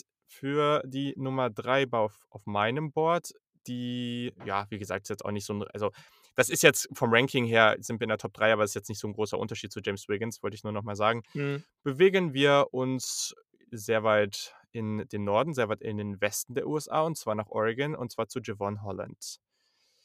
Den habe ich auch schon oft als irgendwie First Round Safety gesehen. Sehe ich nicht. Aber habt ihr auch am Anfang schon gehört, dass wir eigentlich keinen so richtig da sehen. Auch der ist Junior, auch der ist 6'1 groß, 196 Pfund. Also sieht vielleicht ein bisschen schmächtiger aus, aber auch hier die Länge ist da, was mir natürlich gefällt. Das war jemand, der hat den 2020 Opt-out gezogen, war aber ein Forster Recruit und war schon als Freshman Starter. Dementsprechend hat er trotz alledem genug Erfahrung äh, sammeln können. Für mich ganz, ganz klar Nickel-Slot-Defender. Das ist kein Box-Defender. Also dazu fehlt ihm die Power, aber der ist schon gut als Run-Defender. Das heißt also auch hier wieder dieser Fall wie bei Darius Washington. Stell den in den Slot und dann kann er immer noch Impact haben darauf. Aber das ist halt nicht, also es fehlt halt ein bisschen die Power, um jetzt wirklich als diesen Strong Safety Box Defender aufzustellen. Das, das, das würde ich nicht machen. Ist ein durchschnittlicher Athlet, äh, hat aber gute Instinkte, Football IQ, ähm, IQ, gutes Tackling habe ich gesagt, hervorragende Ballskills. Also das Für mich die Besten in der Klasse. Ja, genau. Also Ballskills, Ballskills meinst du? Ja. Okay, da, da weiß ich nicht, ob ich ganz mitgehe, aber äh, Platz 2, 3 auf jeden Fall. Ähm, und das ist halt das Ding. Der, der kann tief auch mal mitgehen mit seinem Receiver. Das will ich jetzt gar nicht sagen, aber der hat halt nicht, der hat halt keinen Recovery Speed. Und auch dieser Burst auf kleinem Raum, den fand ich nicht so heftig. Also es ist wirklich jemand, der für mich kein Single High ist. Das ist jemand, der ähm, grundsätzlich sowohl in Man-Coverage als auch in Zone-Coverage gut ist, Mhm, äh, mhm. weil er halt einfach diese Intelligenz hat. Der kann in verschiedenen Systemen eingesetzt werden, aber genau, halt kein Single High. Ähm, vielleicht echt jemand, der eben im Slot äh, und, oder da irgendwie in den, in den Flats, ähm, in, in Hook-Zones da irgendwie unterwegs ist und, und da einen guten Job macht. Und passt auf, der hat echt Probleme gegen Double Moves, das ist mir auch nochmal aufgefallen. Also da sollte er noch mal dran arbeiten. Aber genau, arbeitet halt super gegen den Ball und das sind alles so Dinge, die, die möchte man gerne sehen und deswegen fände ich das auch okay, wenn man den in Runde 2 zieht. Ja, absolut. Absolut. Ich habe den auch in meinen Top 3, also der wird nicht gar nicht vorkommen, keine Sorge. Ähm, Okay. aber an 3 habe ich äh, wen anders und jetzt rastest du bestimmt hardcore aus, weil meine 3 Ich ist weiß nur. Andre Cisco. Das habe ich mir schon fast gedacht und ich habe es aber auch teilweise schon niedriger gehört und das ist auch völlig okay. Ich habe es ganz am Anfang gesagt, es wiederholt sich. Ich mag es nicht, wenn Safeties nicht so, also keinen Bock auf Tackeln haben. Er hat Bock auf Tackeln, aber er ist halt echt nicht gut da drin, finde ich. Er ist echt nicht gut da drin. Er könnte da richtig gut drin sein, weil er ist ein überragender Athlet. Ein richtig krasser Athlet. Ballhawk vom Feinsten. Vertical Speed ist, glaube ich, sowas hast du beim Safety noch nicht gesehen. Also auch wahnsinnig gut und krass. Was ich eben schon mal gesagt habe bei Richie Grant, er ist immer in Bewegung, was erstmal ein positiver Punkt ist. Aber der ist immer auf der Suche nach dem Big Play und guckt immer, wie kann ich shine. Wie Nur kann, immer. Andre Big Play Immer, Cisco. immer. Und der sieht immer nur, wie kann ich shine. Und manchmal hat er dann so ein paar Situationen einfach komplett falsch eingeschätzt, deswegen, weil er sich dachte, ah, da ist mein Moment, da kann mein Moment sein. Und das ist was komplett anderes passiert einfach, weswegen ich da irgendwie so ein paar Anticipation-Concerns auch habe einfach. Wie gesagt, Ballhawk vom Feinsten, überragender Athlet, Vertical Speed sehr gut, aber die anderen beiden, die da noch kommen, bei mir auf meiner Liste sind einfach dann doch ein bisschen mannschaftsdienlicher, vielleicht auch einfach, vielleicht kann man das so am, am besten ausdrücken, am letzten ausdrücken, ohne Andre Cisco was Böses zu wollen. Ich sehe definitiv auch mega Upside bei dem. Ist ja auch erst Junior. Ich habe teilweise Listen gesehen, da war der an 10 oder 11 als Safety erst gelistet. Das fand, fand ich super krass und super un, also viel zu tief. Ähm, aber für eins hat es bei mir auch nicht gereicht. Okay, spannend. Dann meine drei habe ich schon. Dann kommen wir zu meiner zwei. Ich erkläre das gleich alles, ne? Also Ja, ja, äh, ich, ja, ja. ich werde. Aber meine zwei, Trevor Murray von TCU. Ähm, auch hier jemand, den wir sehr, sehr häufig in Erstrundendiskussionen sehen. Ich sehe irgendwo warum. Ich sehe aber auch, warum ich den halt nicht in der ersten Runde habe. So. Also, das ist halt kein Spieler, der wie die Jungs in der letztjährigen Klasse, das nicht ganz auf dem Niveau. Das ist halt dieser also, es ist 'n Junior wieder, das ist ganz cool zu sehen, dass viele der der Spieler in diesem Ranking relativ jung sind. 6'2", 202 Pfund. Das ist sehr das sind sehr, sehr gute Maße und das ist halt genau das, was du ja auch möchtest in deinen Safeties, ne? Das ist einfach ein vielseitiger Safety. Der hat Absolut. Länge, der hat Range, der hat super Instinkte, Play Recognition, der ist gut in Coverage, der spielt geduldig, der verpasst wenig Tackles. Der ist meiner Meinung nach nicht besonders agil. Ähm, grade die Angles, die er nimmt beim Tackling, sind teilweise ganz, ganz kritisch. Mhm, Also, mhm. der muss auch teilweise an seiner Balance arbeiten, aber der hat einfach zu viele Momente, wo er den falschen Winkel nimmt und dann einfach so mies am am, ähm, Ballcarrier oder am Receiver oder wie auch immer vorbeischlittert. Äh, das ist echt nicht gut. Wie gesagt, der reagiert gut auf verschiedene Routen. Ähm, es gibt auch, glaube keinen Safety im College Football, der mehr Plays gegen den Ball gemacht hat. Habe da, glaube ich, so 'ne Statistik gesehen. Timing am Catch-Point kann er teilweise noch 'n bisschen dran arbeiten. Seine Range ist schon gut. Ähm, für mich halt jemand, der ja, also, ich ich glaube, ich würde den am liebsten schon trotz alledem in 'nem Split-Zone-Look, also, Cover 2 irgendwie sehen. Das ist schon jemand, der kann auch mal Single High spielen. Da hätte ich jetzt kein Problem mit, einfach weil der so intelligent spielt. Ja, ja. Aber mir fehlt halt 'n bisschen diese Agilität und dann da hinten diese Tacking Tackling Angles. Das sind so Dinge, wo man sagt so: „Ah, so 'n paar Sachen fehlen mir halt noch, um den jetzt wirklich auf diesem hohen Level der 1. Runde zu sehen.“ Ja, absolut, absolut. Ich kann ich kann ich nur mitgehen. Also, ich habe mir das auch ähnlich alles aufgeschrieben. Ich mag seine Hand-Eye-Coordination tatsächlich ganz Mhm. gerne. Das geht irgendwie in Einklang damit, dass er relativ lange immer auf den Quarterback guckt irgendwie und Mhm. relativ lange guckt: „Aha, welches Play passiert jetzt eigentlich? Wo kann ich wo wo muss ich eigentlich hin?“, ohne irgendwie Overreactions, äh, zu zeigen und loszulaufen. Und trotzdem schafft er's meistens noch, dahin zu kommen, wo er hin muss. Also, das finde ich relativ intelligent einfach, wie er wie er spielt, wie er sein Spiel aufzieht. Alles andere hast du schon gesagt, im Run Support manchmal zu aggressiv. Das ist viel Hit and Miss irgendwie, was er da spielt, auch als Tackler. Ansonsten hast du alles gesagt und, ähm, ist auch meine Nummer 2. Krass, dann ist Jevon Holland deine Nummer Ja, 1? tatsächlich. Ich Wow, habe okay. gesagt, ich mag das, wenn Leute versatil sind, aber ich mag auch einfach sehr, sehr gute Nickel Defender und Slot Defender ist er für mich. Mhm. Also, du hast es schon gesagt, er wird nicht irgendwie auf Outside gestellt werden, auf gar keinen Fall. Obwohl er, glaube ich, die Size dafür sogar hätte. Der ist ja nicht Mhm. unbedingt klein, ähm, ist gut ausgebildet sechs in eins, also, Ja, ist gut ausgebildet in Man und Zone Coverage, hast du schon gesagt. Ich mag die jetzt kommt wieder unser unser Handfetisch. Ich mag, wie er seine Hände einsetzt am Catch-Point als auch als, ähm, Run Supporter, als auch als Tackler. Das finde ich alles richtig, richtig gut. Ich habe es eben schon gesagt, die besten Ballskills und Instinkte der Klasse für mich. Das einzige Negative, was ich sehe, ist, dass er 'n bisschen bisschen langsam ist. Also, da gibt's definitiv Leute, die schneller sind als er. Andre Cisco ist der beste das beste Beispiel dafür, den du an 1 hast dann ja wahrscheinlich augenscheinlich. Ähm, aber ansonsten war das für mich definitiv im Gesamtpaket der beste Spieler, ja. Okay, ja, ich meine, so weit vor mir und da du den immer noch in Runde 2 hast, Ja, äh, richtig. Wie gesagt, ich habe keinen First genau, also Rounder.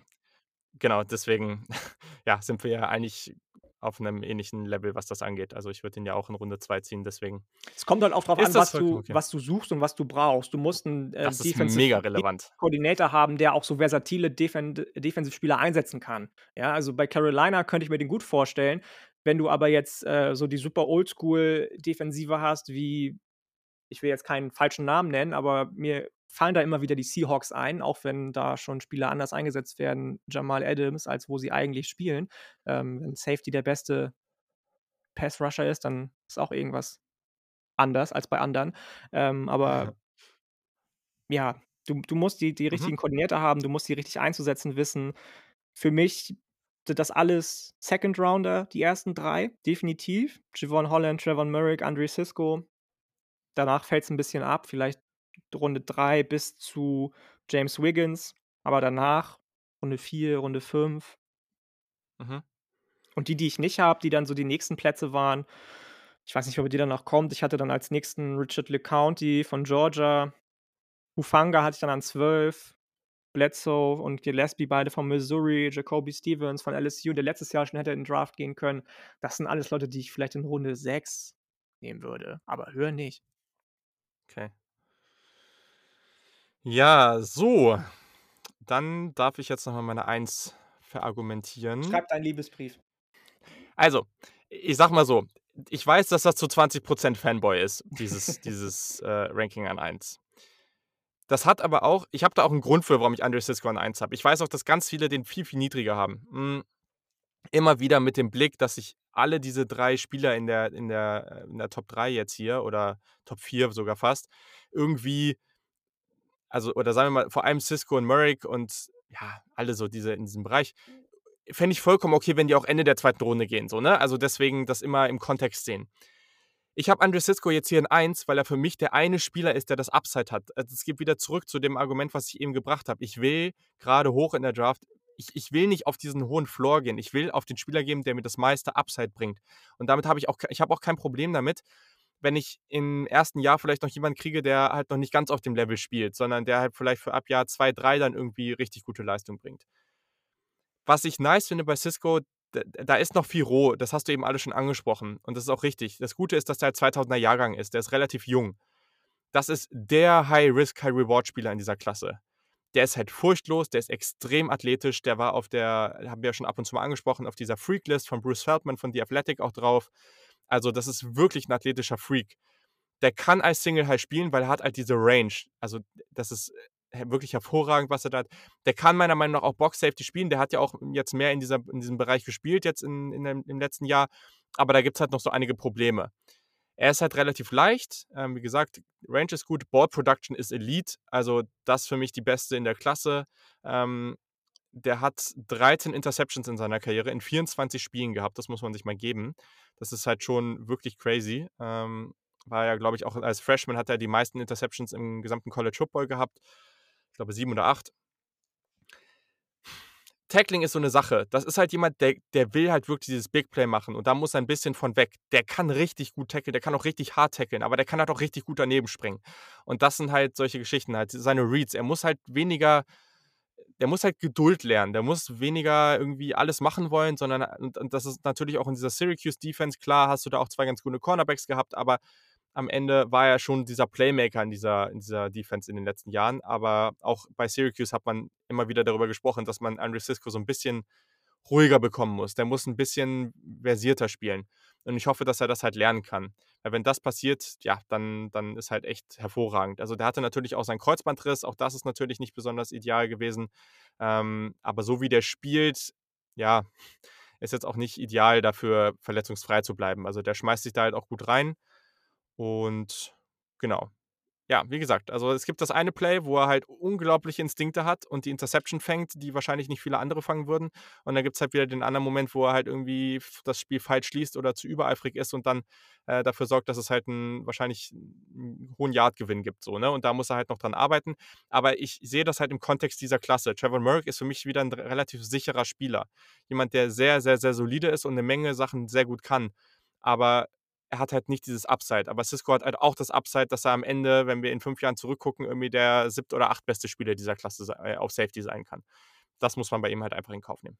Fair. Fair enough. Absolut. Yes, okidoki. Damit haben wir es an dieser Stelle. Wir haben ja auch schon ein paar Spieler erwähnt, die wir dann danach hatten, also nach der Top 10. Ich muss sagen, habe ich auch nochmal auf Twitter gepostet. Ich verändere gerade mein Wide Receiver Ranking noch andauernd, weil ja, ich irgendwie andauernd auch nochmal neue Spieler gucke, ähm, ganz, ganz häufig ähm, und ja, auch teilweise echt nochmal welche deutlich höher oder niedriger schiebe. Mit Yannick müssen wir das noch irgendwie hinkriegen, dass er mir die noch öfter schickt, aber ich update das auch immer auf dieser Ranking-Seite, die wir jetzt haben, aber das machen wir mit Yannick auch auf jeden Fall. Da könnt ihr das dann auch immer einsehen. Und bei den Safeties muss ich sagen, ja, es gibt noch ein paar Namen, die ich noch schauen will, aber wir sind jetzt halt schon echt vom Level ziemlich weit hinten und natürlich weiß man nie, wenn man noch jemanden guckt, ob der vielleicht dann einfach noch ein bisschen besser ist. Aber das ist jetzt nicht so eine Klasse, bei der ich das Gefühl habe, dass jetzt hier irgendwie 20 Safeties gedraftet werden. Nee. Deswegen, das ist ganz anders als bei den Cornerbacks oder Wide Receivers. Ja, sehe ich auch so. Sehe ich auch so. Also ich bin auch gerade dabei, noch wieder viele Receiver zu gucken. Ich gucke Linebacker mir auch schon an. Bei den Receivern, mhm. was du schon gesagt hast, da gibt es so viele, die ich noch gar nicht auf dem Schirm hatte. Also das, es gab vor ein paar Tagen mal so einen Post von, von Adrian, der bei uns zu Gast war, wo viele Leute noch geschrieben haben, guck dir den an, guck dir den an, guck dir den an. Und ich dachte so, hä, who is this? Also ähm, da muss ich auch sagen, das kann ja. echt noch spaßig werden. Aber bei den Safeties ich habe mich auf die Klasse echt gefreut. Ich finde sie immer noch spannend, aber dieses überdurchschnittlich tiefe Talent sehe ich einfach nicht. Das ist jetzt, ja. ähm, also das ist vielleicht eine der am wenigsten tiefen, tiefen äh, Klassen dieses Jahr von den Positionen her. Ja. Ein paar kommen ja noch, da schauen wir mal, wie es dann da so weitergeht. Das können wir oder kann ich noch nicht so ganz gut einschätzen. Aber ja, zumindest mal, ich sag mal, bei Linebacker. Bei Interior Defensive Line bin ich mal gespannt. Ähm, das, da bin ich mir noch nicht so ganz sicher. Ja, mhm. da habe ich auch noch nicht so viele, muss ich sagen. Genau, aber, aber gerade zum Beispiel auf Linebacker, da würde ich halt jetzt schon sagen, dass ich auf jeden Fall mal ein Talent im Kopf habe, bei dem ich ganz genau weiß, dass ich den halt höher ähm, oder sehr hoch haben werde. Also ich glaube, dass da, da ist einiges an Potenzial da und am Ende ist es immer noch eine sehr coole Draft-Class. Und Leute, weniger als 50 Tage bis zum Draft. Also es ist nicht mehr lang. Wir haben noch einiges vor uns und ja, ihr habt jetzt gleich noch drei Aufnahmen zu Team Needs äh, vor euch. Und Janik, du hast mit zwei Jungs äh, zu den Ravens und Browns gesprochen. Ja, genau. Jan, ähm, ich weiß nicht, ob wir die, die, die ähm, Notes gleich in den äh, Descriptions noch schreiben oder ob wir die jetzt sagen sollen. Jan Geronimo auf Twitter ist äh, für die Ravens zu Gast gewesen. Klar, kommt alles in die Show Notes. Alles in die Show Notes. Ja. Und dann habe ich noch mit dem guten Peter Schorn zu den Cleveland Browns ein sehr, sehr schönes Gespräch gehabt. Also beides mal AFC North. Ja, was soll Ja. ich sagen? Also, hört einfach rein. Ich habe das Gefühl, dass, äh, gefühlt jeder, mit dem ich spreche, sagt: „Wir haben Wide Receiver Need“, aber das ist auch egal. Warum auch nicht bei der Tiefklasse, kann man ja mal mitnehmen. Ähm, nein, Ja. also ich ich habe mich gefreut, mit den beiden zu quatschen und du warst für die, äh, Jets unterwegs, wenn ich mich nicht irre, oder? Nee, ne, Eagles. Eagle, Eagles, stimmt. Eagles, genau. Eagles. Mit dem Dom habe ich gesprochen. Auch da gibt es Wide Receiver Need. Ähm, und mal gucken, wer sich jetzt Conny, Kenny Golladay dann schnappen darf, äh, der ja jetzt in die Free Agency kommt. Bin ich schon sehr gespannt drauf. Aber auch das zu den Eagles war sehr, sehr interessant. Also bleibt dran, hört rein und folgt den Jungs auf jeden Fall auf Twitter. Und dann hören wir uns natürlich in der nächsten Woche. Und dann geht es weiter mit den Positionspreviews. Bis dann. Bis dann. Ciao.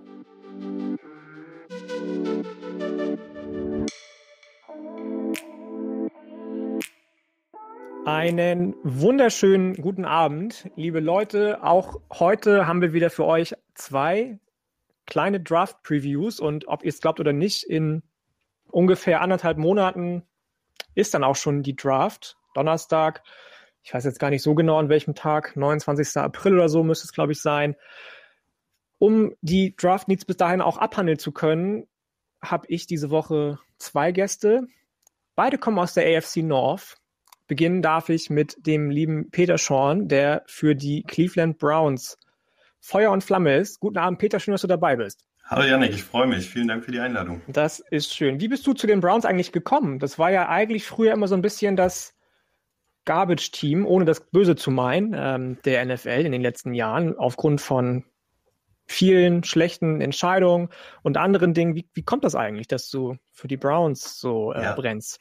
Das ist eine ganz lustige Geschichte. Also ich bin ähm, ein RAN-NFL-Kind, das heißt, ich bin mit, mit der ähm, ja, öffentlichen, ähm, ja, öffentlichen Zugang zur NFL gekommen, von RAN-NFL und ähm, das war ja gerade die Zeit, wo die Browns so richtig am Boden waren. Ähm, bei mir war es so, ich war eigentlich erst so ein bisschen im Seahawks-Lager, ähm, bin dann aber zu meinem Cousin nach Hause gekommen, der ähm, wohnt ein bisschen ent weiter entfernt von mir und ähm, der kam mir entgegen mit einem Browns-Trikot und ich habe zu ihm gesagt, was willst du denn mit denen? Das ist das hässlichste Trikot, die haben mal einen Sticker auf dem Helm, ähm, die sind grottenschlecht, was willst du denn mit denen? Und er meinte nur, naja, als ich angefangen habe, Football zu gucken, äh, wollte ich ein Trikot haben und das Browns-Trikot war das günstigste, also habe ich mir das gekauft.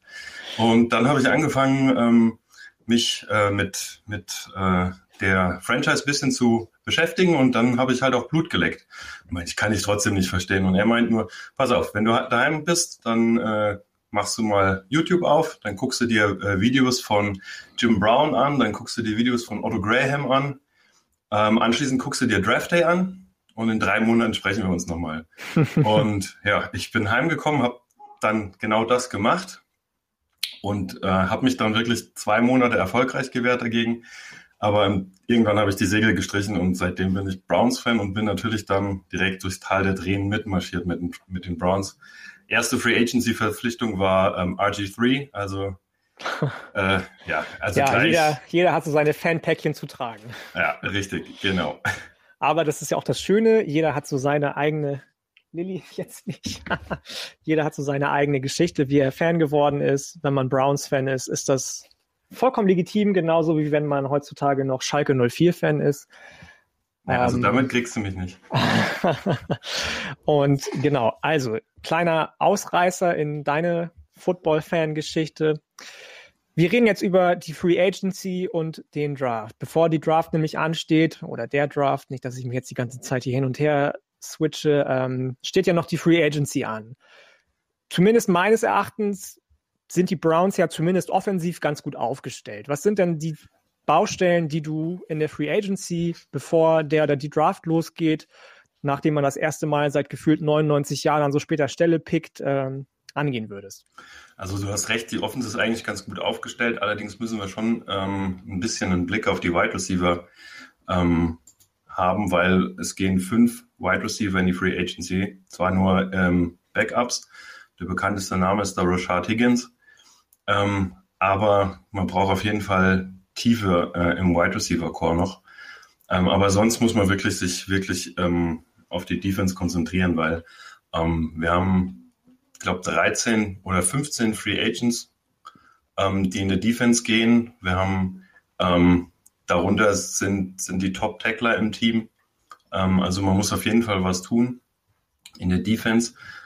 ich bin gespannt, wie lange nicht mehr auf die Free Agency, weil ähm, das wird so ein bisschen die Marschrichtung vom, vom ähm, Front Office ähm, zeigen, wo man in, in, in, Zukunft hingeht, ob man sich wirklich auf die Secondary fokussiert, ob man ähm, das Linebacker-Core ein bisschen verstärkt oder ob man das nach wie vor ähm, ein bisschen ignoriert und, und nicht so wirklich auf dem Schirm hat als, als wirklich wichtige Einheit oder ob man ähm, in der D-Line äh, ja, viel, viel rumwerkelt. Ähm, deswegen, also ich denke so ein paar interessante, äh, na klar, JJ Watt hätte ich gern gehabt, ähm, aber nicht für das Geld, für das er jetzt in Arizona unterschrieben hat.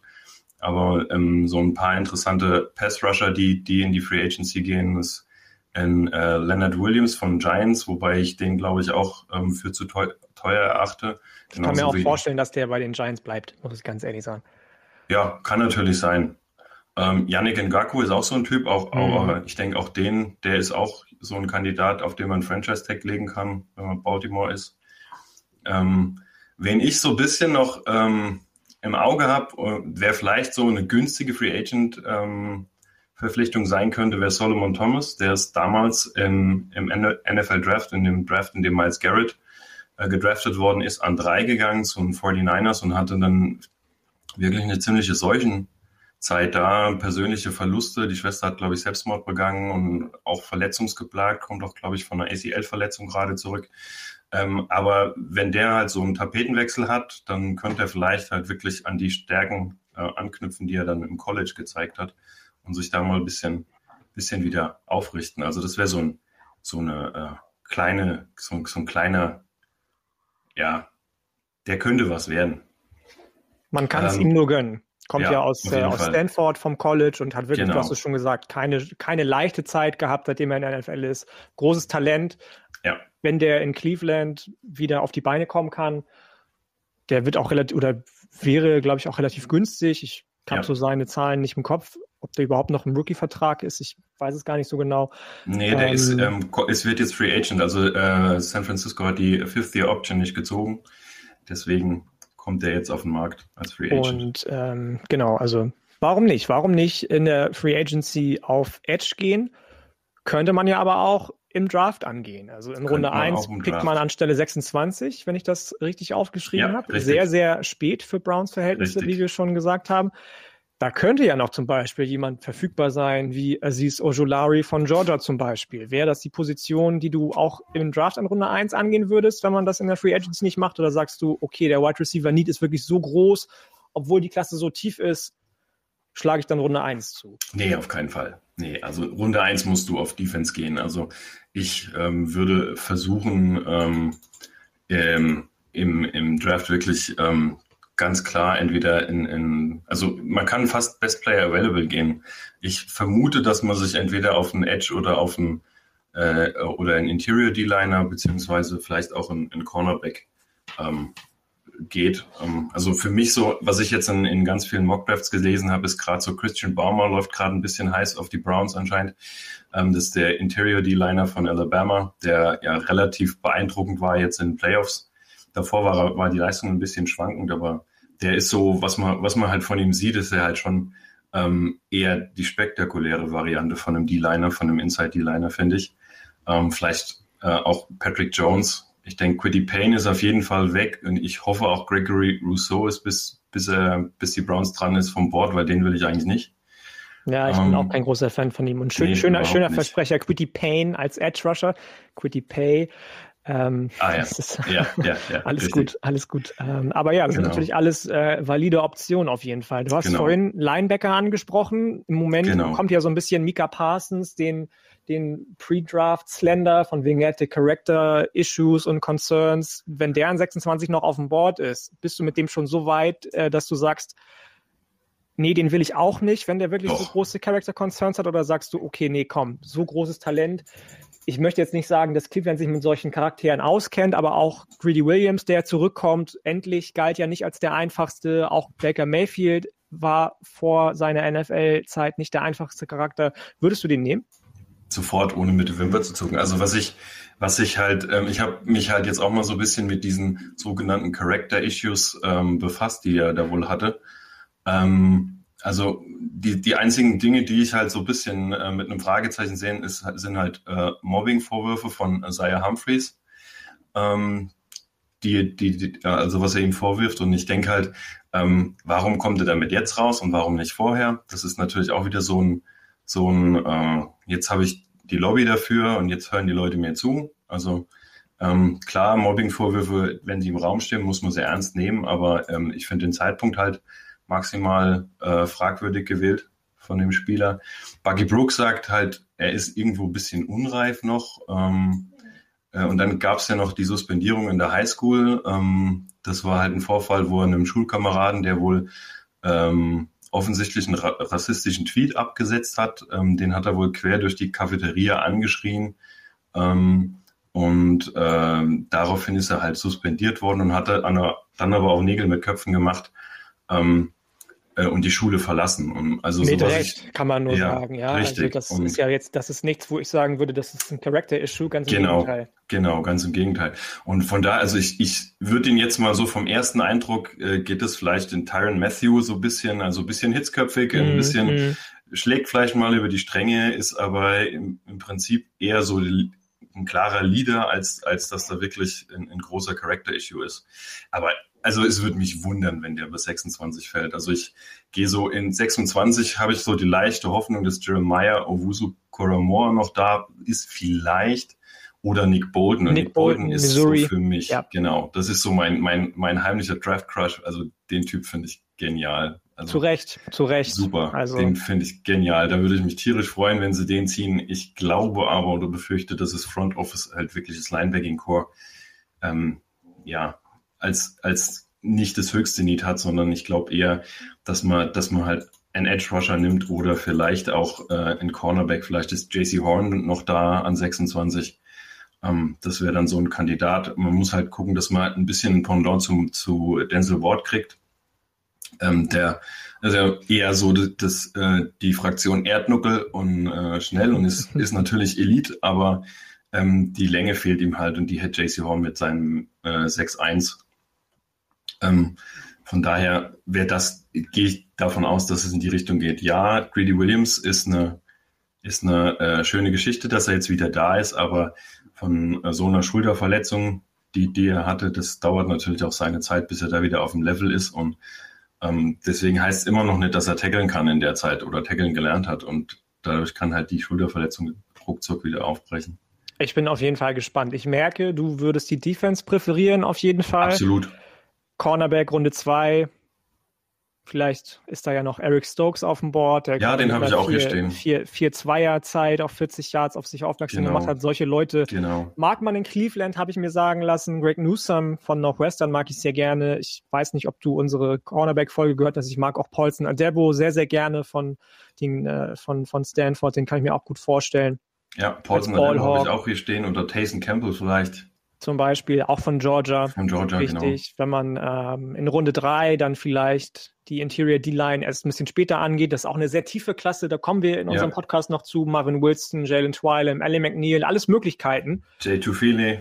J2 Feely von, von USC, ganz genau. Ähm, aber dann jetzt mal noch mal ganz kurz zum, zum Elephant in the Room. Du hast gesagt, einen Wide Receiver würdest du auch gerne haben.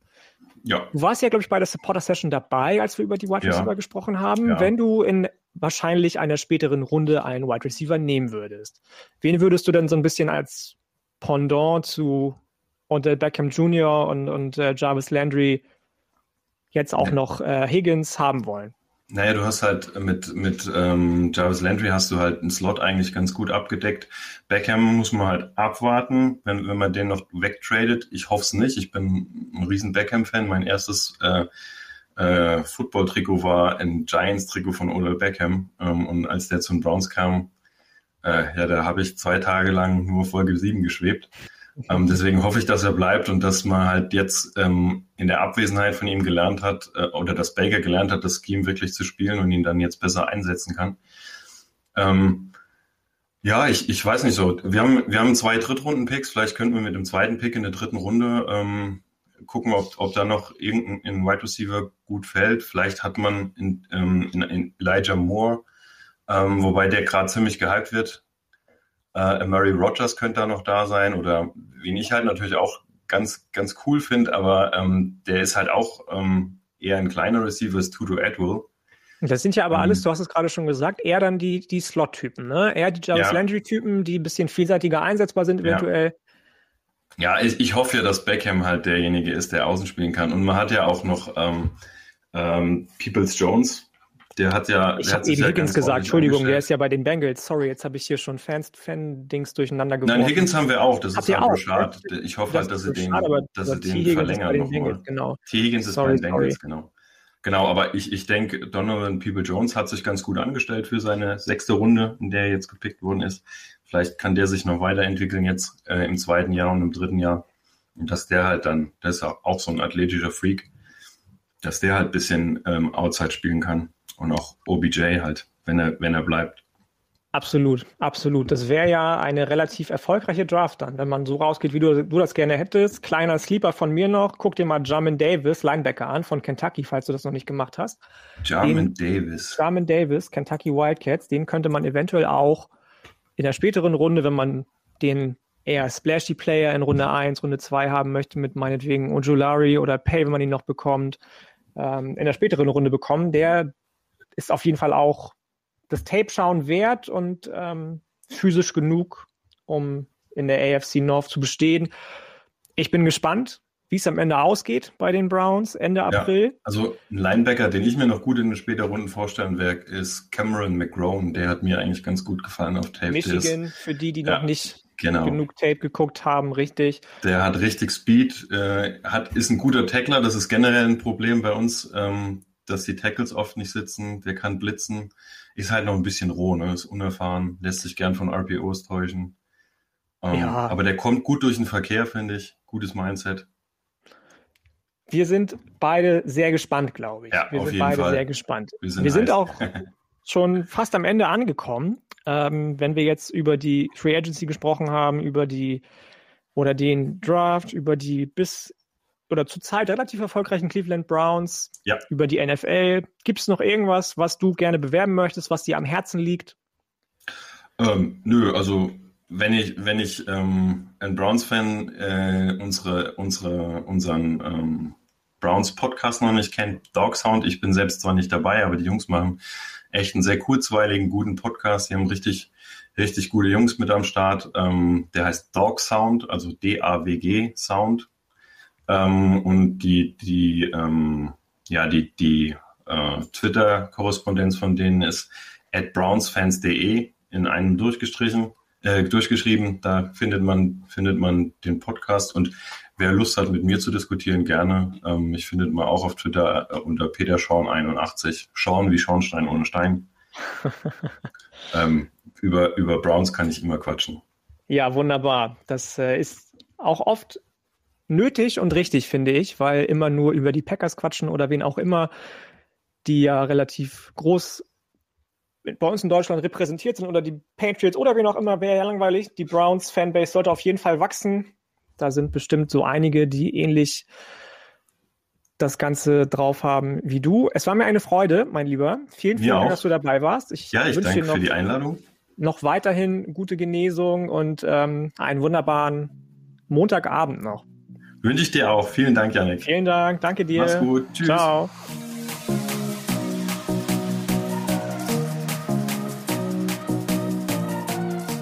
Einen wunderschönen guten Abend. Ihr seid mich noch nicht los heute. Ich habe ja in der ersten Aufnahme von zwei Teamlead-Aufnahmen gesprochen. Das stimmte nicht so ganz. Zwei Teamlead-Aufnahmen hört ihr von meiner Seite aus. Insgesamt drei. Julian hat auch noch eine vorbereitet dieses, äh, diese Woche. Meine zweite Aufnahme findet jetzt gerade statt mit dem lieben Jan. Jan ist Baltimore Ravens-Fan. Hallo Jan, schön, dass du dabei bist. Ja, hi Yannick, schön, dass ich dabei sein darf. Danke für die Einladung an der Stelle. Sehr, sehr gerne. Was lange währt, wird endlich gut. Wir hatten kurze Technikprobleme, aber jetzt läuft das alles. Trotzdem schon mal danke und Shoutout an deinen Nachbarn, auch wenn das mit dem Tablet vielleicht jetzt doch nicht geklappt hat. Da gibt es auch keinen Shoutout. dann gibt es auch keinen Shoutout. Okay, alles klar, dann doch nicht. Ähm, äh. Ja, erzähl doch mal ein bisschen was für, zu dir. Ja, äh, ich bin der Jan, wie man jetzt schon gehört hat. Ich bin äh, 36 Jahre jung. Äh, also ich muss immer noch mal nachdenken, wenn ich mein Alter mittlerweile kundtue, weil ich das auch immer wieder mal äh, mich um ein, zwei Jahre vertue. Aber tatsächlich 36. Ich äh, komme aus dem Ruhrgebiet äh, zwischen Wuppertal und Hagen. Ähm, bin, ja, sag ich mal, Football-Fan seit 2010, Ravens-Fan seit 2011, 2012. Richtig hardcore, dann wirklich irgendwann 2015, 16 ja, und äh, freue mich echt hier dabei zu sein und ein bisschen über die Ravens zu quatschen. Ja, sehr, sehr gerne. Dann wollen wir da gleich mal einsteigen. Auch heute sprechen wir wieder über Free Agency und den oder die darauf folgende Draftnacht oder die Draftnächte. Der ist Knaller, weiß ich gar nicht, ob du das schon mitbekommen hast. Gleich mal vorweg. Soweit ich weiß, suchen die Ravens ja einen Wide Receiver, der ein Counterpart zu Marquise Brown sein kann. Kenny ja. Golladay darf die Free Agency austesten. Klappt das bei den Ravens oder klappt das nicht? Nein, das klappt nicht. Würde ich jetzt einfach mal so steil behaupten. Ähm, also Cap Space wäre, wäre da, natürlich, aber dann wäre auch nicht mehr viel anderes möglich. Und ähm, ich glaube einfach auch prinzipiell nicht, dass äh, Eric da Costa so hochpreisige Wide Receiver bezahlen will. Schon gar nicht in der anstehenden Draftklasse.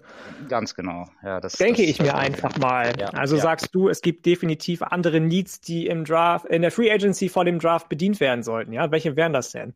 Mm, ja, in der Free Agency, ich denke schon, dass Wide Receiver da, da auch irgendwie mit, mit aufs, aufs Tablett gerollt werden sollte, aber eben nicht in der obersten Kategorie. Also ich denke einfach nicht, dass äh, ich denke auch nicht, dass jemand wie Kenny Golladay, Adam Robinson ähm, Chris Godwin, obwohl ich glaube, dass der getaggt wird, aber. Ähm, der wurde auch, stand äh, vor zehn Minuten, glaube ich, getaggt. Also ja, dann lag ich da doch schon mal richtig. Aber ich denke einfach auch nicht, dass wir so unheimlich sexy sind für diese Art von äh, Elite, sage ich jetzt mal, Wide Receivern, dass die jetzt sagen, boah, geil, Baltimore Ravens. Ich denke, die haben andere Möglichkeiten und äh, auf der anderen Seite denke ich auch nicht, dass äh, das Front Office von den Baltimore Ravens irgendwie bereit ist, 18 19, 20 Millionen pro Jahr für einen Top-Wide Receiver äh, auszugeben, der dann am Ende bei uns auch nicht, sage ich mal, die Zahlen auflegen wird, vermutlich, die er woanders eventuell auflegen könnte. Das hört sich doch schon mal schlüssig an. Also gehst du eher davon aus, dass andere Needs, wie schon zum Beispiel Interior O-Line, Edge Rusher in der Free Agency adressiert werden? Genau, also ich äh, würde es mir auch unheimlich wünschen, dass wir vor allen Dingen auf äh, Center was machen in der Free Agency. Ähm, ich bin's, ich will es nicht sagen, ja doch, ich bin es wirklich leid mittlerweile. Ähm, wir haben seit 2018, glaube ich, habe ich jetzt äh, vor kurzem nachgelesen, ähm, nur undrafted Jungs auf Center stehen und ähm, jetzt nichts gegen Leute, die undrafted sind und wir sind ja auch, sag ich mal, relativ bekannt, dass wir gute O-Liner entwickeln können. Und ich glaube, das ist, glaube ich, alles gedraftet. Ähm, aber wir haben halt wirklich äh, unheimliche Probleme bei den einfachsten Dingen, das Snappen. Zudem wir auch unheimlich viel aus der Pistol spielen, also aus der Pistol-Formation, ähm, wo der Snap einfach dann nochmal ja, die paar Ticken länger ist und, und was, was dabei rauskommt, wenn man, wenn man da keine Konstanz oder keine Verlässlichkeit hat. Das hat man ja nicht zuletzt äh, beim Playoff-Aussitz gegen die Bills gesehen. Ja, definitiv. Mir, ja, definitiv richtig. Ja, ich wünsche mir einfach da jetzt irgendwie einmal Splash machen für ja, Corey Linsley, Alex Mack, meinetwegen jemand wie David Andrews oder so von Patriots. Irgendwie da, dass man da jemanden hat, der Erfahrung hat, der die Jungs äh, nebenan äh, so ein bisschen einnordet, denen ein bisschen Tipps mitgibt, so auf, auf dessen Flügel die, die Jungen sich dann so ein bisschen setzen können. Ja. Ja, nicht nur das, ich finde das auch immer für den Quarterback wichtig, muss ich tatsächlich auch sagen. Lamar Jackson ja. ist ja immer noch wahnsinnig jung und ja. wenn der endlich mal jemanden zur Seite gestellt bekommt, der weiß, wo der Hase langläuft, dann ähm, schon alles gesehen hat, dann ist es für ihn auch deutlich einfacher, kann ich mir vorstellen. Ja, in der kommenden auch. Saison. Ich bin auf jeden Fall auch gespannt. Und äh, Edge Rusher, Yannick Ngakwe haltend oder soll der in die Free Agency, wie so viele andere Pass Rusher auch? Ja, das, das ist ein ganz schwieriges Thema auch bei uns. Ne? Also ich möchte noch mal kurz eben einwerfen, dass ich, obwohl ich gerade gesagt habe, Wide Receiver, oberstes Regal, nein, aber dennoch wäre ich schon dabei, wenn man jetzt sagen würde, irgendwo Marvin Jones, Corey Davis, in dem Bereich 10, 12 Millionen per anno und dann ähm, dazu dann halt irgendwie einen guten Center auch 10 oder so per anno und dann sind wir Free Agent mäßig meinetwegen top aufgestellt. Was Ngaku angeht, die anderen Pass Rusher, wir haben, soweit ich weiß, fünf Pass Rusher, die in die Free Agency gehen werden oder die Free Agent werden mit äh, Ngakwe, Matt Judon, Jihad Ward, äh, Pernell McPhee und äh, Tyus Bowser. Ich glaube nicht, dass wir Matt Judon tacken oder verlängern. Das, äh, das wäre das zweite Tag hintereinander, was auch natürlich dann deutlich teurer wäre als das erste. Von daher besteht durchaus die Möglichkeit, dass wir Ngaku tacken. Ich wäre dafür. Also ich, ja, ist schwierig. Aber wenn einen halten von den beiden großen, Judon oder Ngaku, dann bin ich für Ngaku. Ja. ja, kann ich mir gut vorstellen. Der Gute ist ja nicht wirklich alt geworden bei den Vikings und dann gleich zu den Ravens weitergewandert vor der letzten Saison. Genau. Wenn das nicht klappt, der erste Pick ist der Pick an 26, soweit ich weiß, für die Ravens. An 27. 27, danke, ja, schön, dass genau. du da bist. Dann habt ihr noch einen Zweitrunden-Pick und in der vierten Runde erst wieder einen Pick. Ja, wir haben Erst, in der dritten auch noch einen, ne? Also wir kriegen noch einen komplett. geguckt heute. Kom ja, wir kriegen noch einen Compensatory-Pick. Ah, ähm, der, gibt es auch noch her, logisch. Für David Cully, ne? Ja, genau. Der kommt auch noch richtig. Das heißt, ihr könnt in den ersten drei Runden in Anführungsstrichen aus den Vollen schöpfen. Auch in der ersten Runde dann Pass-Rusher oder lieber was anderes? Sagst du, wir ziehen dann vielleicht doch irgendjemanden Developmental auch in der Interior O-Line oder gehst du in der ersten Runde sogar auf Cornerback oder? Ja, es ist halt, ist halt wirklich schwierig, momentan so ein bisschen das zu prognostizieren, was passiert, weil wir haben ja noch den, den OBJ-Fall, nenne ich ihn mal, ne? Orlando Brown Jr., ähm, der jetzt die ganze Saison auf Left Tackle gespielt hat, ihm das so gut gefallen hat. Nein, er will natürlich besser bezahlt werden, ist klar. Ähm, hat eine gute Saison gespielt, ist ein Swing Tackle, ist sicherlich äh, auch beliebt und hat nach einem Trade angefragt. Das heißt, ähm, wenn wir den traden, dann besteht die Möglichkeit, dass wir einen weiteren First Runner bekommen. Ja, ich sage jetzt mal Beispiel, was man jetzt so gehört hat, äh, Jaguars, ne, die werden wahrscheinlich Trevor Lawrence, Trevor Lawrence dann ziehen, äh, könnten Protection gebrauchen, kriegen dann den Swing Tackle mit, äh, mit ähm, Orlando Brown. Man würde wahrscheinlich irgendwo den 25. Pick, also äh, Runde 1, Pick 25 bekommen, plus X. Wenn das plus X jetzt jemand ist wie Traum, DJ Chark zum Beispiel oder beispielsweise LaVisca Chenot oder sowas, dann ähm, wäre das ja schon mal ein guter Anfang und dann hätte man zwei First-Round-Picks. Gehen wir davon aus, dass äh, Orlando Brown bleibt, hätten wir mit 27. Da wäre ich dann ähm, vermutlich bei, ich kann nicht, ich, immer schaut an Oliver Friedel an der Stelle, vielleicht Rashad Bateman und dann brennen wir Twitter nieder. Nein, ähm, ich denke, wir, wir, sollten. Könnte ich gut ähm, mit leben, ich mag Bateman sehr gerne. Sehr stark, ja, weiß ich doch. Ähm, Nee, also ich sag mal, das realistische Szenario ist, Orlando Brown wird getradet. Wir haben, sage ich jetzt mal, zwei First Rounder und dann würde ich einen davon auf jeden Fall äh, auf Tackle oder gar also Tackle setzen, äh, Interior O-Line. Ich bin da so bei Vera Tucker hängen geblieben, muss ich sagen, mm -hmm. einfach durch die USC. Äh, genau durch die äh, Flexibilität, dass er halt auf Guard mehr oder weniger gelernt hat, aber halt auf Tackle halt auch super, super ausgesehen hat, was ich, was ich jetzt so auch von den Draft-Experten gelesen habe. Und ähm, von daher wäre ich da absolut all in bei Vera Tucker irgendwo in dem Bereich 25, 27. Ja, ja finde ich absolut legitim. Falls das nicht klappt, ich weiß nicht, ob ihr, die ihr jetzt zuhört oder auch du, Jan, schon unsere Offensive Tackle Folge gehört habt. Runde 2 ja, könnte ich mir auch Alex Leatherwood noch vorstellen von Alabama, der auch super ja. auf Guard umgeschult werden könnte. Ja. Ähm, Absolut. Bin ich auch gespannt, muss ich sagen. Also Pass Rush kann man, kann man nie gut genug haben bei jungen Leuten, bin ich der Meinung. In der tiefen Wide Receiver Klasse musst du sowieso zuschlagen. Ich bin großer Dwayne Eskridge Fan zum Beispiel. Falls man okay. in Runde 1 nicht Rashad Bateman holt, Dwayne Eskridge, Central Michigan Broncos, Western Michigan Broncos, Entschuldigung. Ja. Kann ich mir auch sehr gut vorstellen. Ah, bei, gesehen. Guck ihn dir an, auf jeden Fall. Richtig ja, guter ich. Typ. Mach ich, ja. Nico Collins als komplettes Gegenteil zu ja, äh, Hollywood Brown. Physischer ja, X-Receiver, 6'4 groß. Nicht so der wahnsinnig produktivste College-Spieler bei Michigan, aber ich glaube, dass der auf jeden Fall eine deutlich bessere NFL-Karriere als College-Karriere hinlegen könnte. So langsam okay. stecke ich Julian auch mit dem Hype für ihn an. Ich hatte den, glaube ich, auf 8 in unserem Ranking. Julian hatte den noch nicht mal in den Top 15 und so langsam schreibt er mir immer wieder, ja, finde ich doch ganz geil. Und, ja, ähm, cool, ey. ich bin auf jeden Fall gespannt, was dann da bei den Ravens passiert. Die ersten drei Runden. Frage. Was, was hältst du von Terrace Marshall?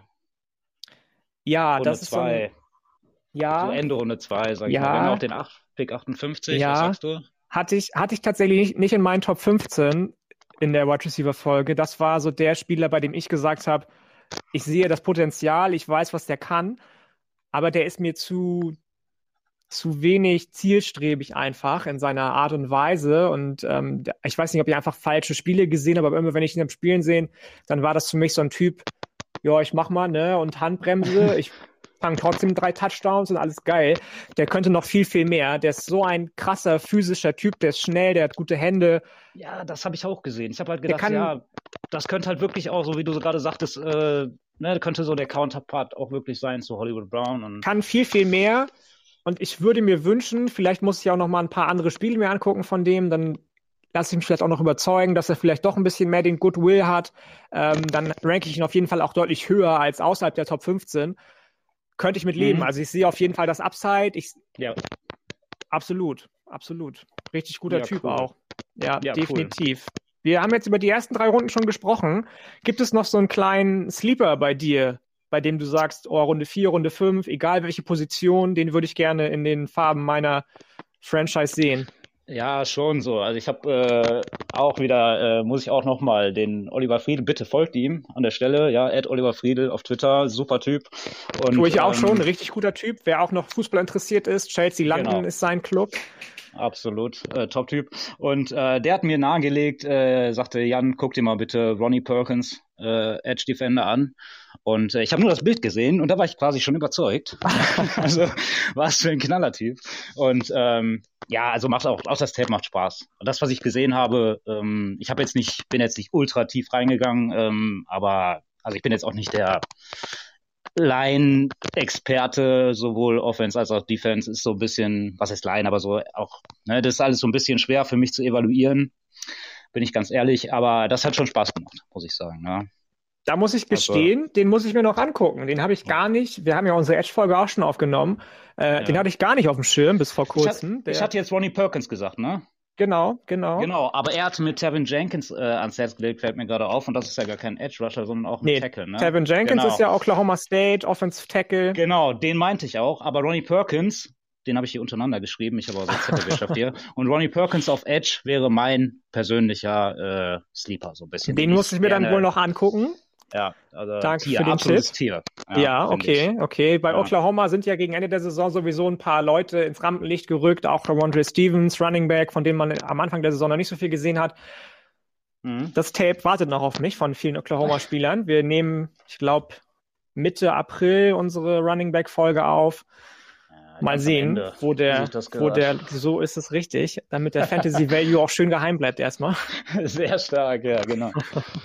Nein, genau. Und ähm, dann werden wir sehen, was am Ende dabei rauskommt für die Ravens. Guckst du den Draft live oder sagst du dir, nee, komm, Ich muss Also morgens letzte- raus und Na, letztes Jahr habe ich mir Urlaub genommen, ne? Also äh, ich kann mir vorstellen, dass es dieses Jahr wieder so ist. da bin ich froh, Student zu sein, muss ich gestehen. Äh, ich gönn's dann doch mal-. Ja. Vielen Dank, ja. Aber auch nicht mehr lange wahrscheinlich. Ja, nicht mehr lange. ja. Dieses ganze Online-Semester geht mir auf den Keks. Ah, das ist auch richtig scheiße, ne? Kann ich mir das, vorstellen. ist, das ist ätzend einfach, ja. Ich bin mehr so der Typ für direkten Kontakt mit den Leuten und ich kann mit dem ganzen Zoom und so eigentlich nicht so viel anfangen. Aber das soll nicht der Grund fürs, fürs Aufhören sein. richtig. Ähm, genau, genau. Jan, wunderbar. Wir sind jetzt bei knapp fast genau 15 Minuten. Vielen, vielen Dank für deine Zeit. Äh, super, super gerne. Also wie gesagt, das äh, war jetzt so quasi das erste Mal Podcast.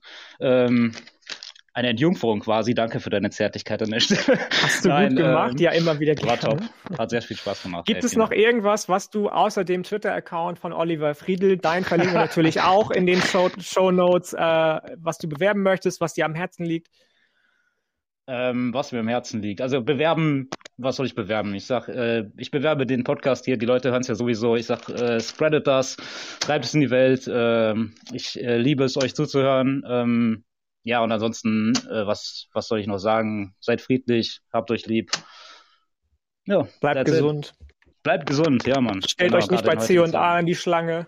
Bitte nicht. Bei uns in Lübeck hat C und A wieder aufgemacht und die Schlange war elendig lang. Als hätten die Leute nichts anderes zu tun, nach vier Monaten bei C und A hinzulaufen und Klamotten zu kaufen.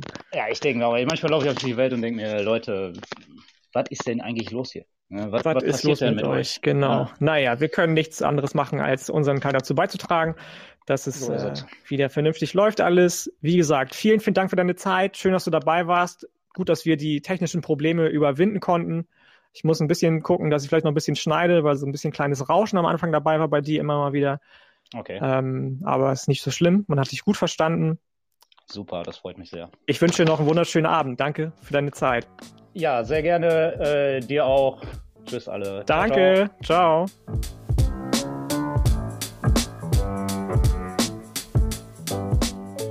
So, in der heutigen Ausgabe haben wir gleich mal einige und zwar dann doch mal mehr Team-Needs als sonst. Wir sprechen heute gleich über drei Teams und eins davon sind die Philadelphia Eagles und ich würde mal sagen, das ist eins der spannenderen Teams, denn die haben gerade zumindest einen Quarterback getradet. Ich bin mir nicht sicher, ob es in dieser Offseason jemals der Quarterback war, aber Carson Wentz ist weg.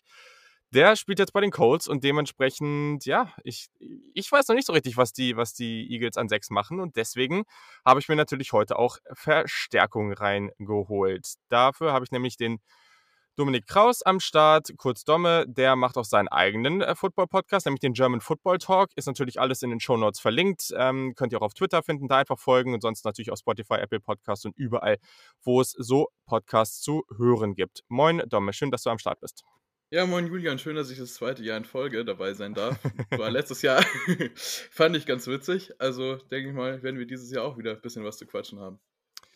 Ja, auf jeden Fall. Ist immer, ist immer cool, auf jeden Fall. Und äh, ja, wir schnacken ja auch in den Supporter-Sessions dann immer mal regelmäßig. Deswegen ist das ja ein ganz guter Austausch. Und ja, du bist natürlich ganz gut drin bei den Eagles. Wir haben natürlich ein paar Eagles-Fans am Start, aber genau, so, so führen wir das Ganze jetzt fort. Und du hast es eben schon kurz gesagt, wir starten trotzdem kurz mit der Free Agency. Du meintest im Vorgespräch schon, da gibt es jetzt nicht ganz so viel.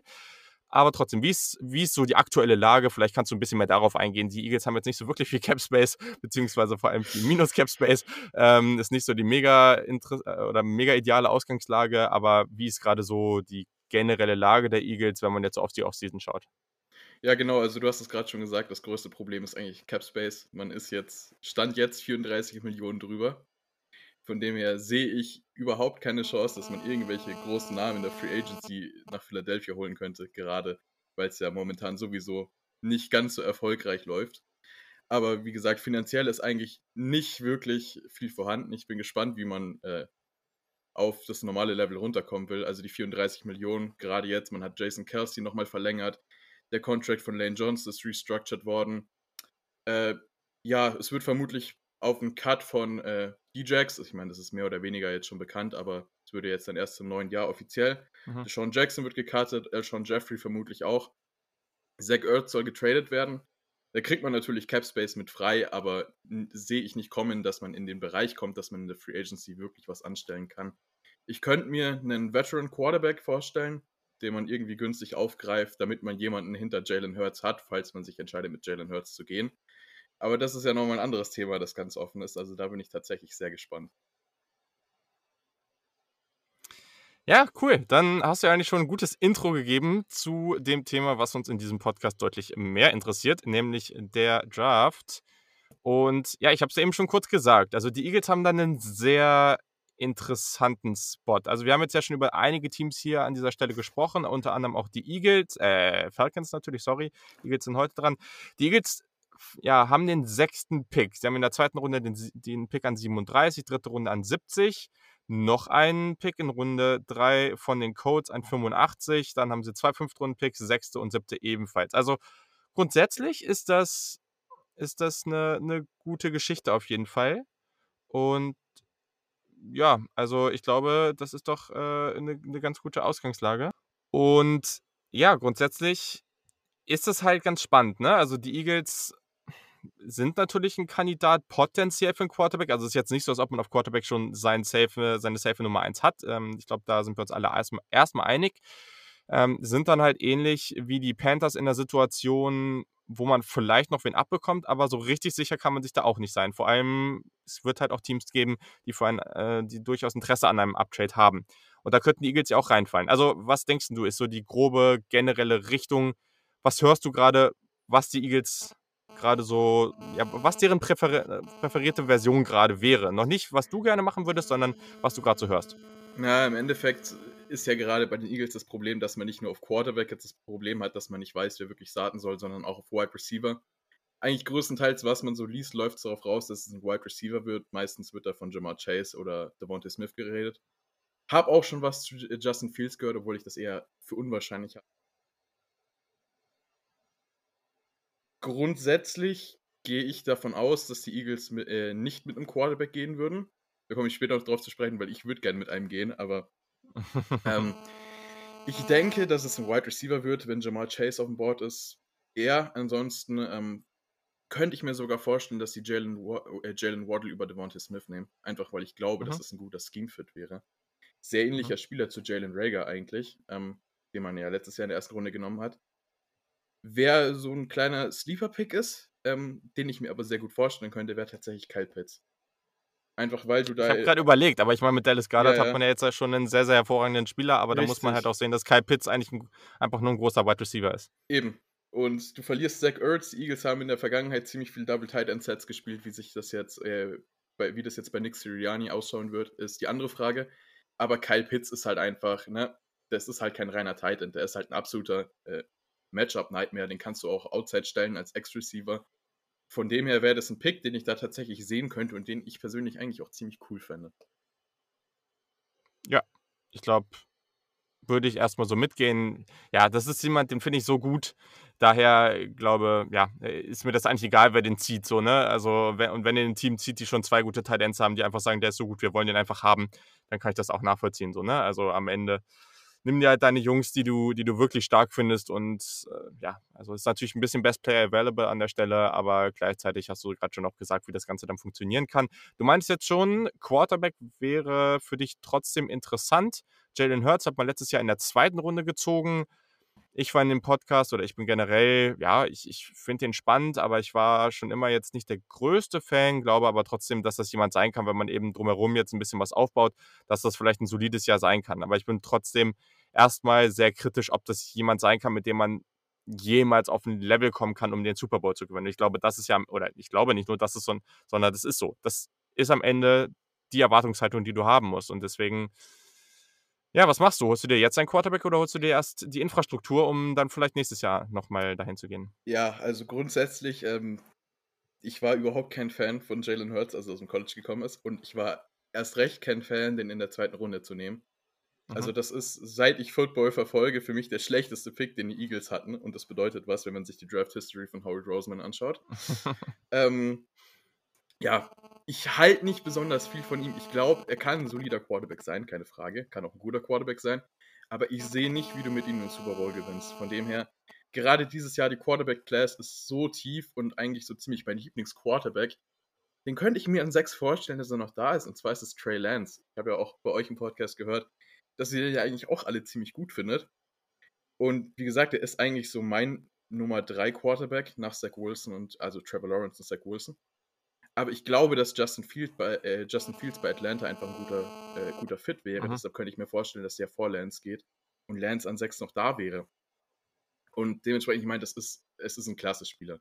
Ist ein Dual Threat Quarterback, sehr jung, hat ja nur eine Season wirklich gespielt. Ähm, aber dennoch, also wenn ich in sein Tape schaue, er wirkt relativ erfahren dafür, dass er nur ein mhm. Jahr gespielt hat. Seine Arm Strength ist gut. Er ist mega athletisch. Also ich bin großer Fan von ihm und ich könnte mir den richtig gut bei den Eagles vorstellen. Ja, das wäre spannend. Finde also abgesehen davon, dass äh, ich natürlich hoffe, dass, äh, dass es ein anderes Szenario gibt, aber grundsätzlich kann ich mir das auch für die Eagles sehr gut vorstellen. Das stimmt auf jeden Fall. Und dann heißt, wenn wir jetzt mal mit dem Szenario weitergehen würden und das passiert, was wäre dann so deine Vor-, also, oder wir gehen jetzt erstmal damit weiter. Am Ende würde ich nochmal noch mal ein Szenario anschauen wollen, was passiert, wenn jetzt alle Quarterbacks weg sind, was dann mhm. deine präferierte Variante wäre.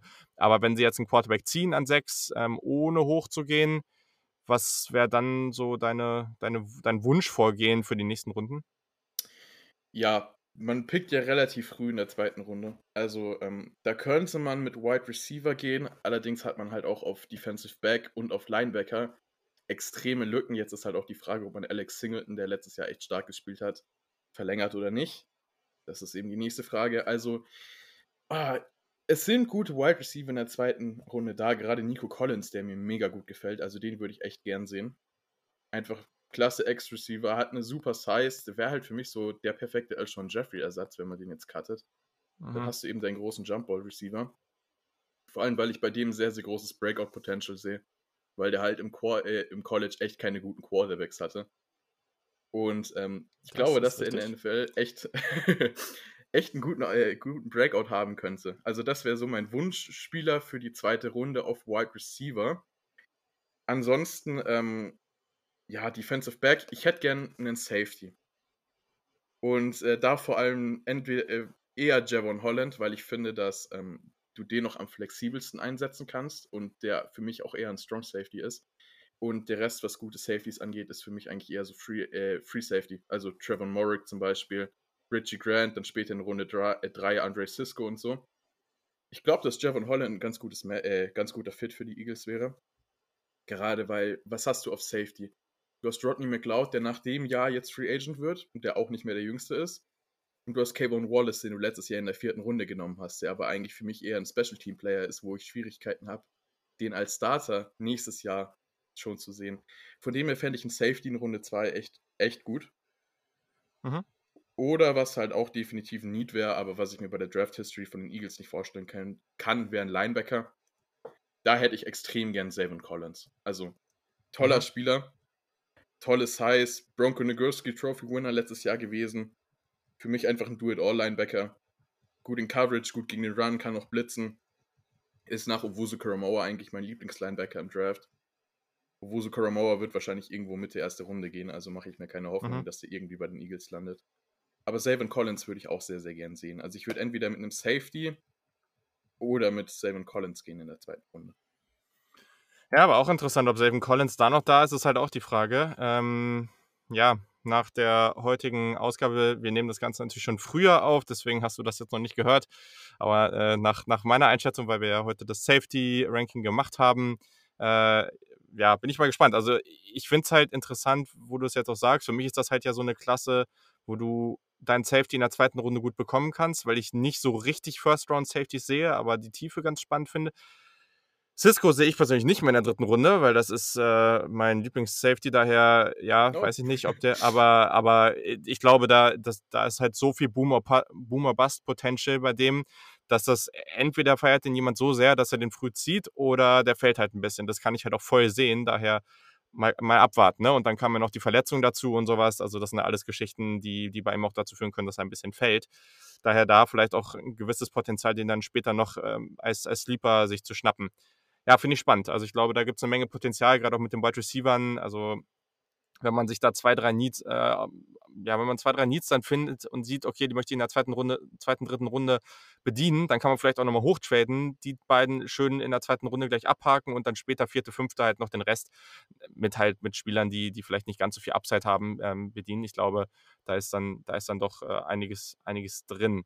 Ähm, ja, was, jetzt würde ich am abschließend noch mal kurz darüber sprechen, wenn jetzt kein Quarterback in der ersten Runde gedraftet wird, wir gehen jetzt einfach mal davon aus, äh, was weiß ich, San Francisco tradet hoch an drei, die Panthers traden hoch an drei, es gehen an 1, 2, 3, 4, gehen alle Quarterbacks weg und ich, ich gehe jetzt einfach mal davon aus, dass die Eagles nicht Mac Jones ziehen. Oh, bitte nicht.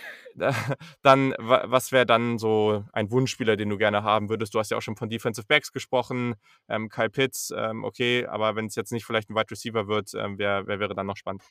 Genau, also ich halte am realistischen halte ich einen Wide Receiver gerade, wenn das passiert. Ja. Aber ähm, wenn es kein Wide Receiver werden würde, dann hätte ich extrem gerne ähm, Caleb Farley. Ist für mhm. mich mit Abstand der beste Corner im Draft. Äh, ideale Outside Corner, hat die richtige Größe mit 6'2, ist ein toller Athlet.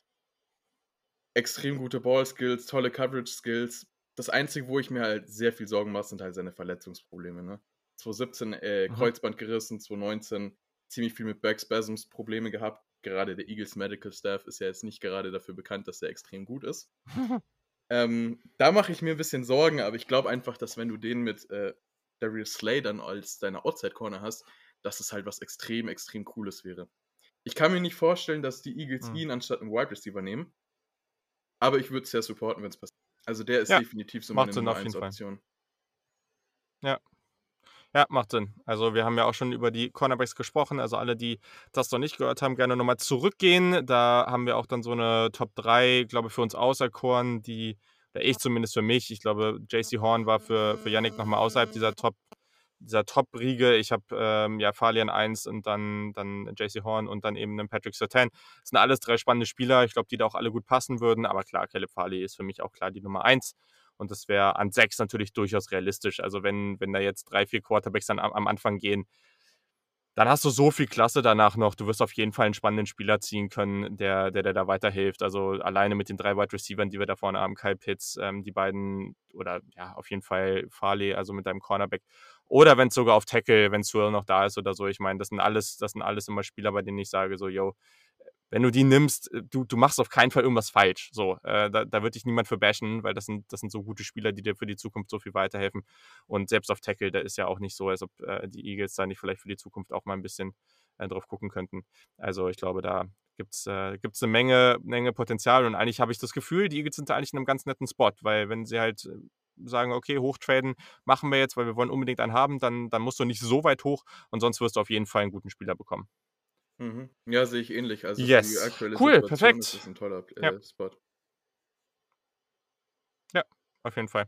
Da gehe ich, da gehe ich mit. Sehr, sehr schön. Cool. Dann, äh, genau, du hast in deinem Podcast jetzt auch noch äh, was geplant bis zur Draft. Ähm, wie, wie gehst du da weiter? Genau, ähm, ich muss jetzt mal schauen, weil jetzt geht die Klausurenphase los, die letzte vom Abi. Aber ich habe mir jetzt vorgenommen, ähm, Anfang April wieder äh, regelmäßig dann mit äh, Draft Coverage reinzustarten. Ja. Also sitzt schon aktuell ein bisschen an den Skripts, dann wird es wieder ein paar Mock-Drafts geben, so wie letztes Jahr. Und dann natürlich jeden Tag, also am Tag nach dem Draft, jedes Mal äh, eine Recap, wie ich die Picks fand und so weiter, genauso wie letztes Jahr. Also spätestens ab April habe ich cool. vor, mal wieder richtig loszulegen und dann, ja. Sehr, sehr gut. Genau, dann äh, folgt dem Account auf jeden Fall äh, auf Twitter at GER Football Talk. Da könnt ihr dem Dominik folgen und ja, das lohnt sich auf jeden Fall. Und vielen Dank, dass du wieder am Start warst. Ja, immer wieder gern.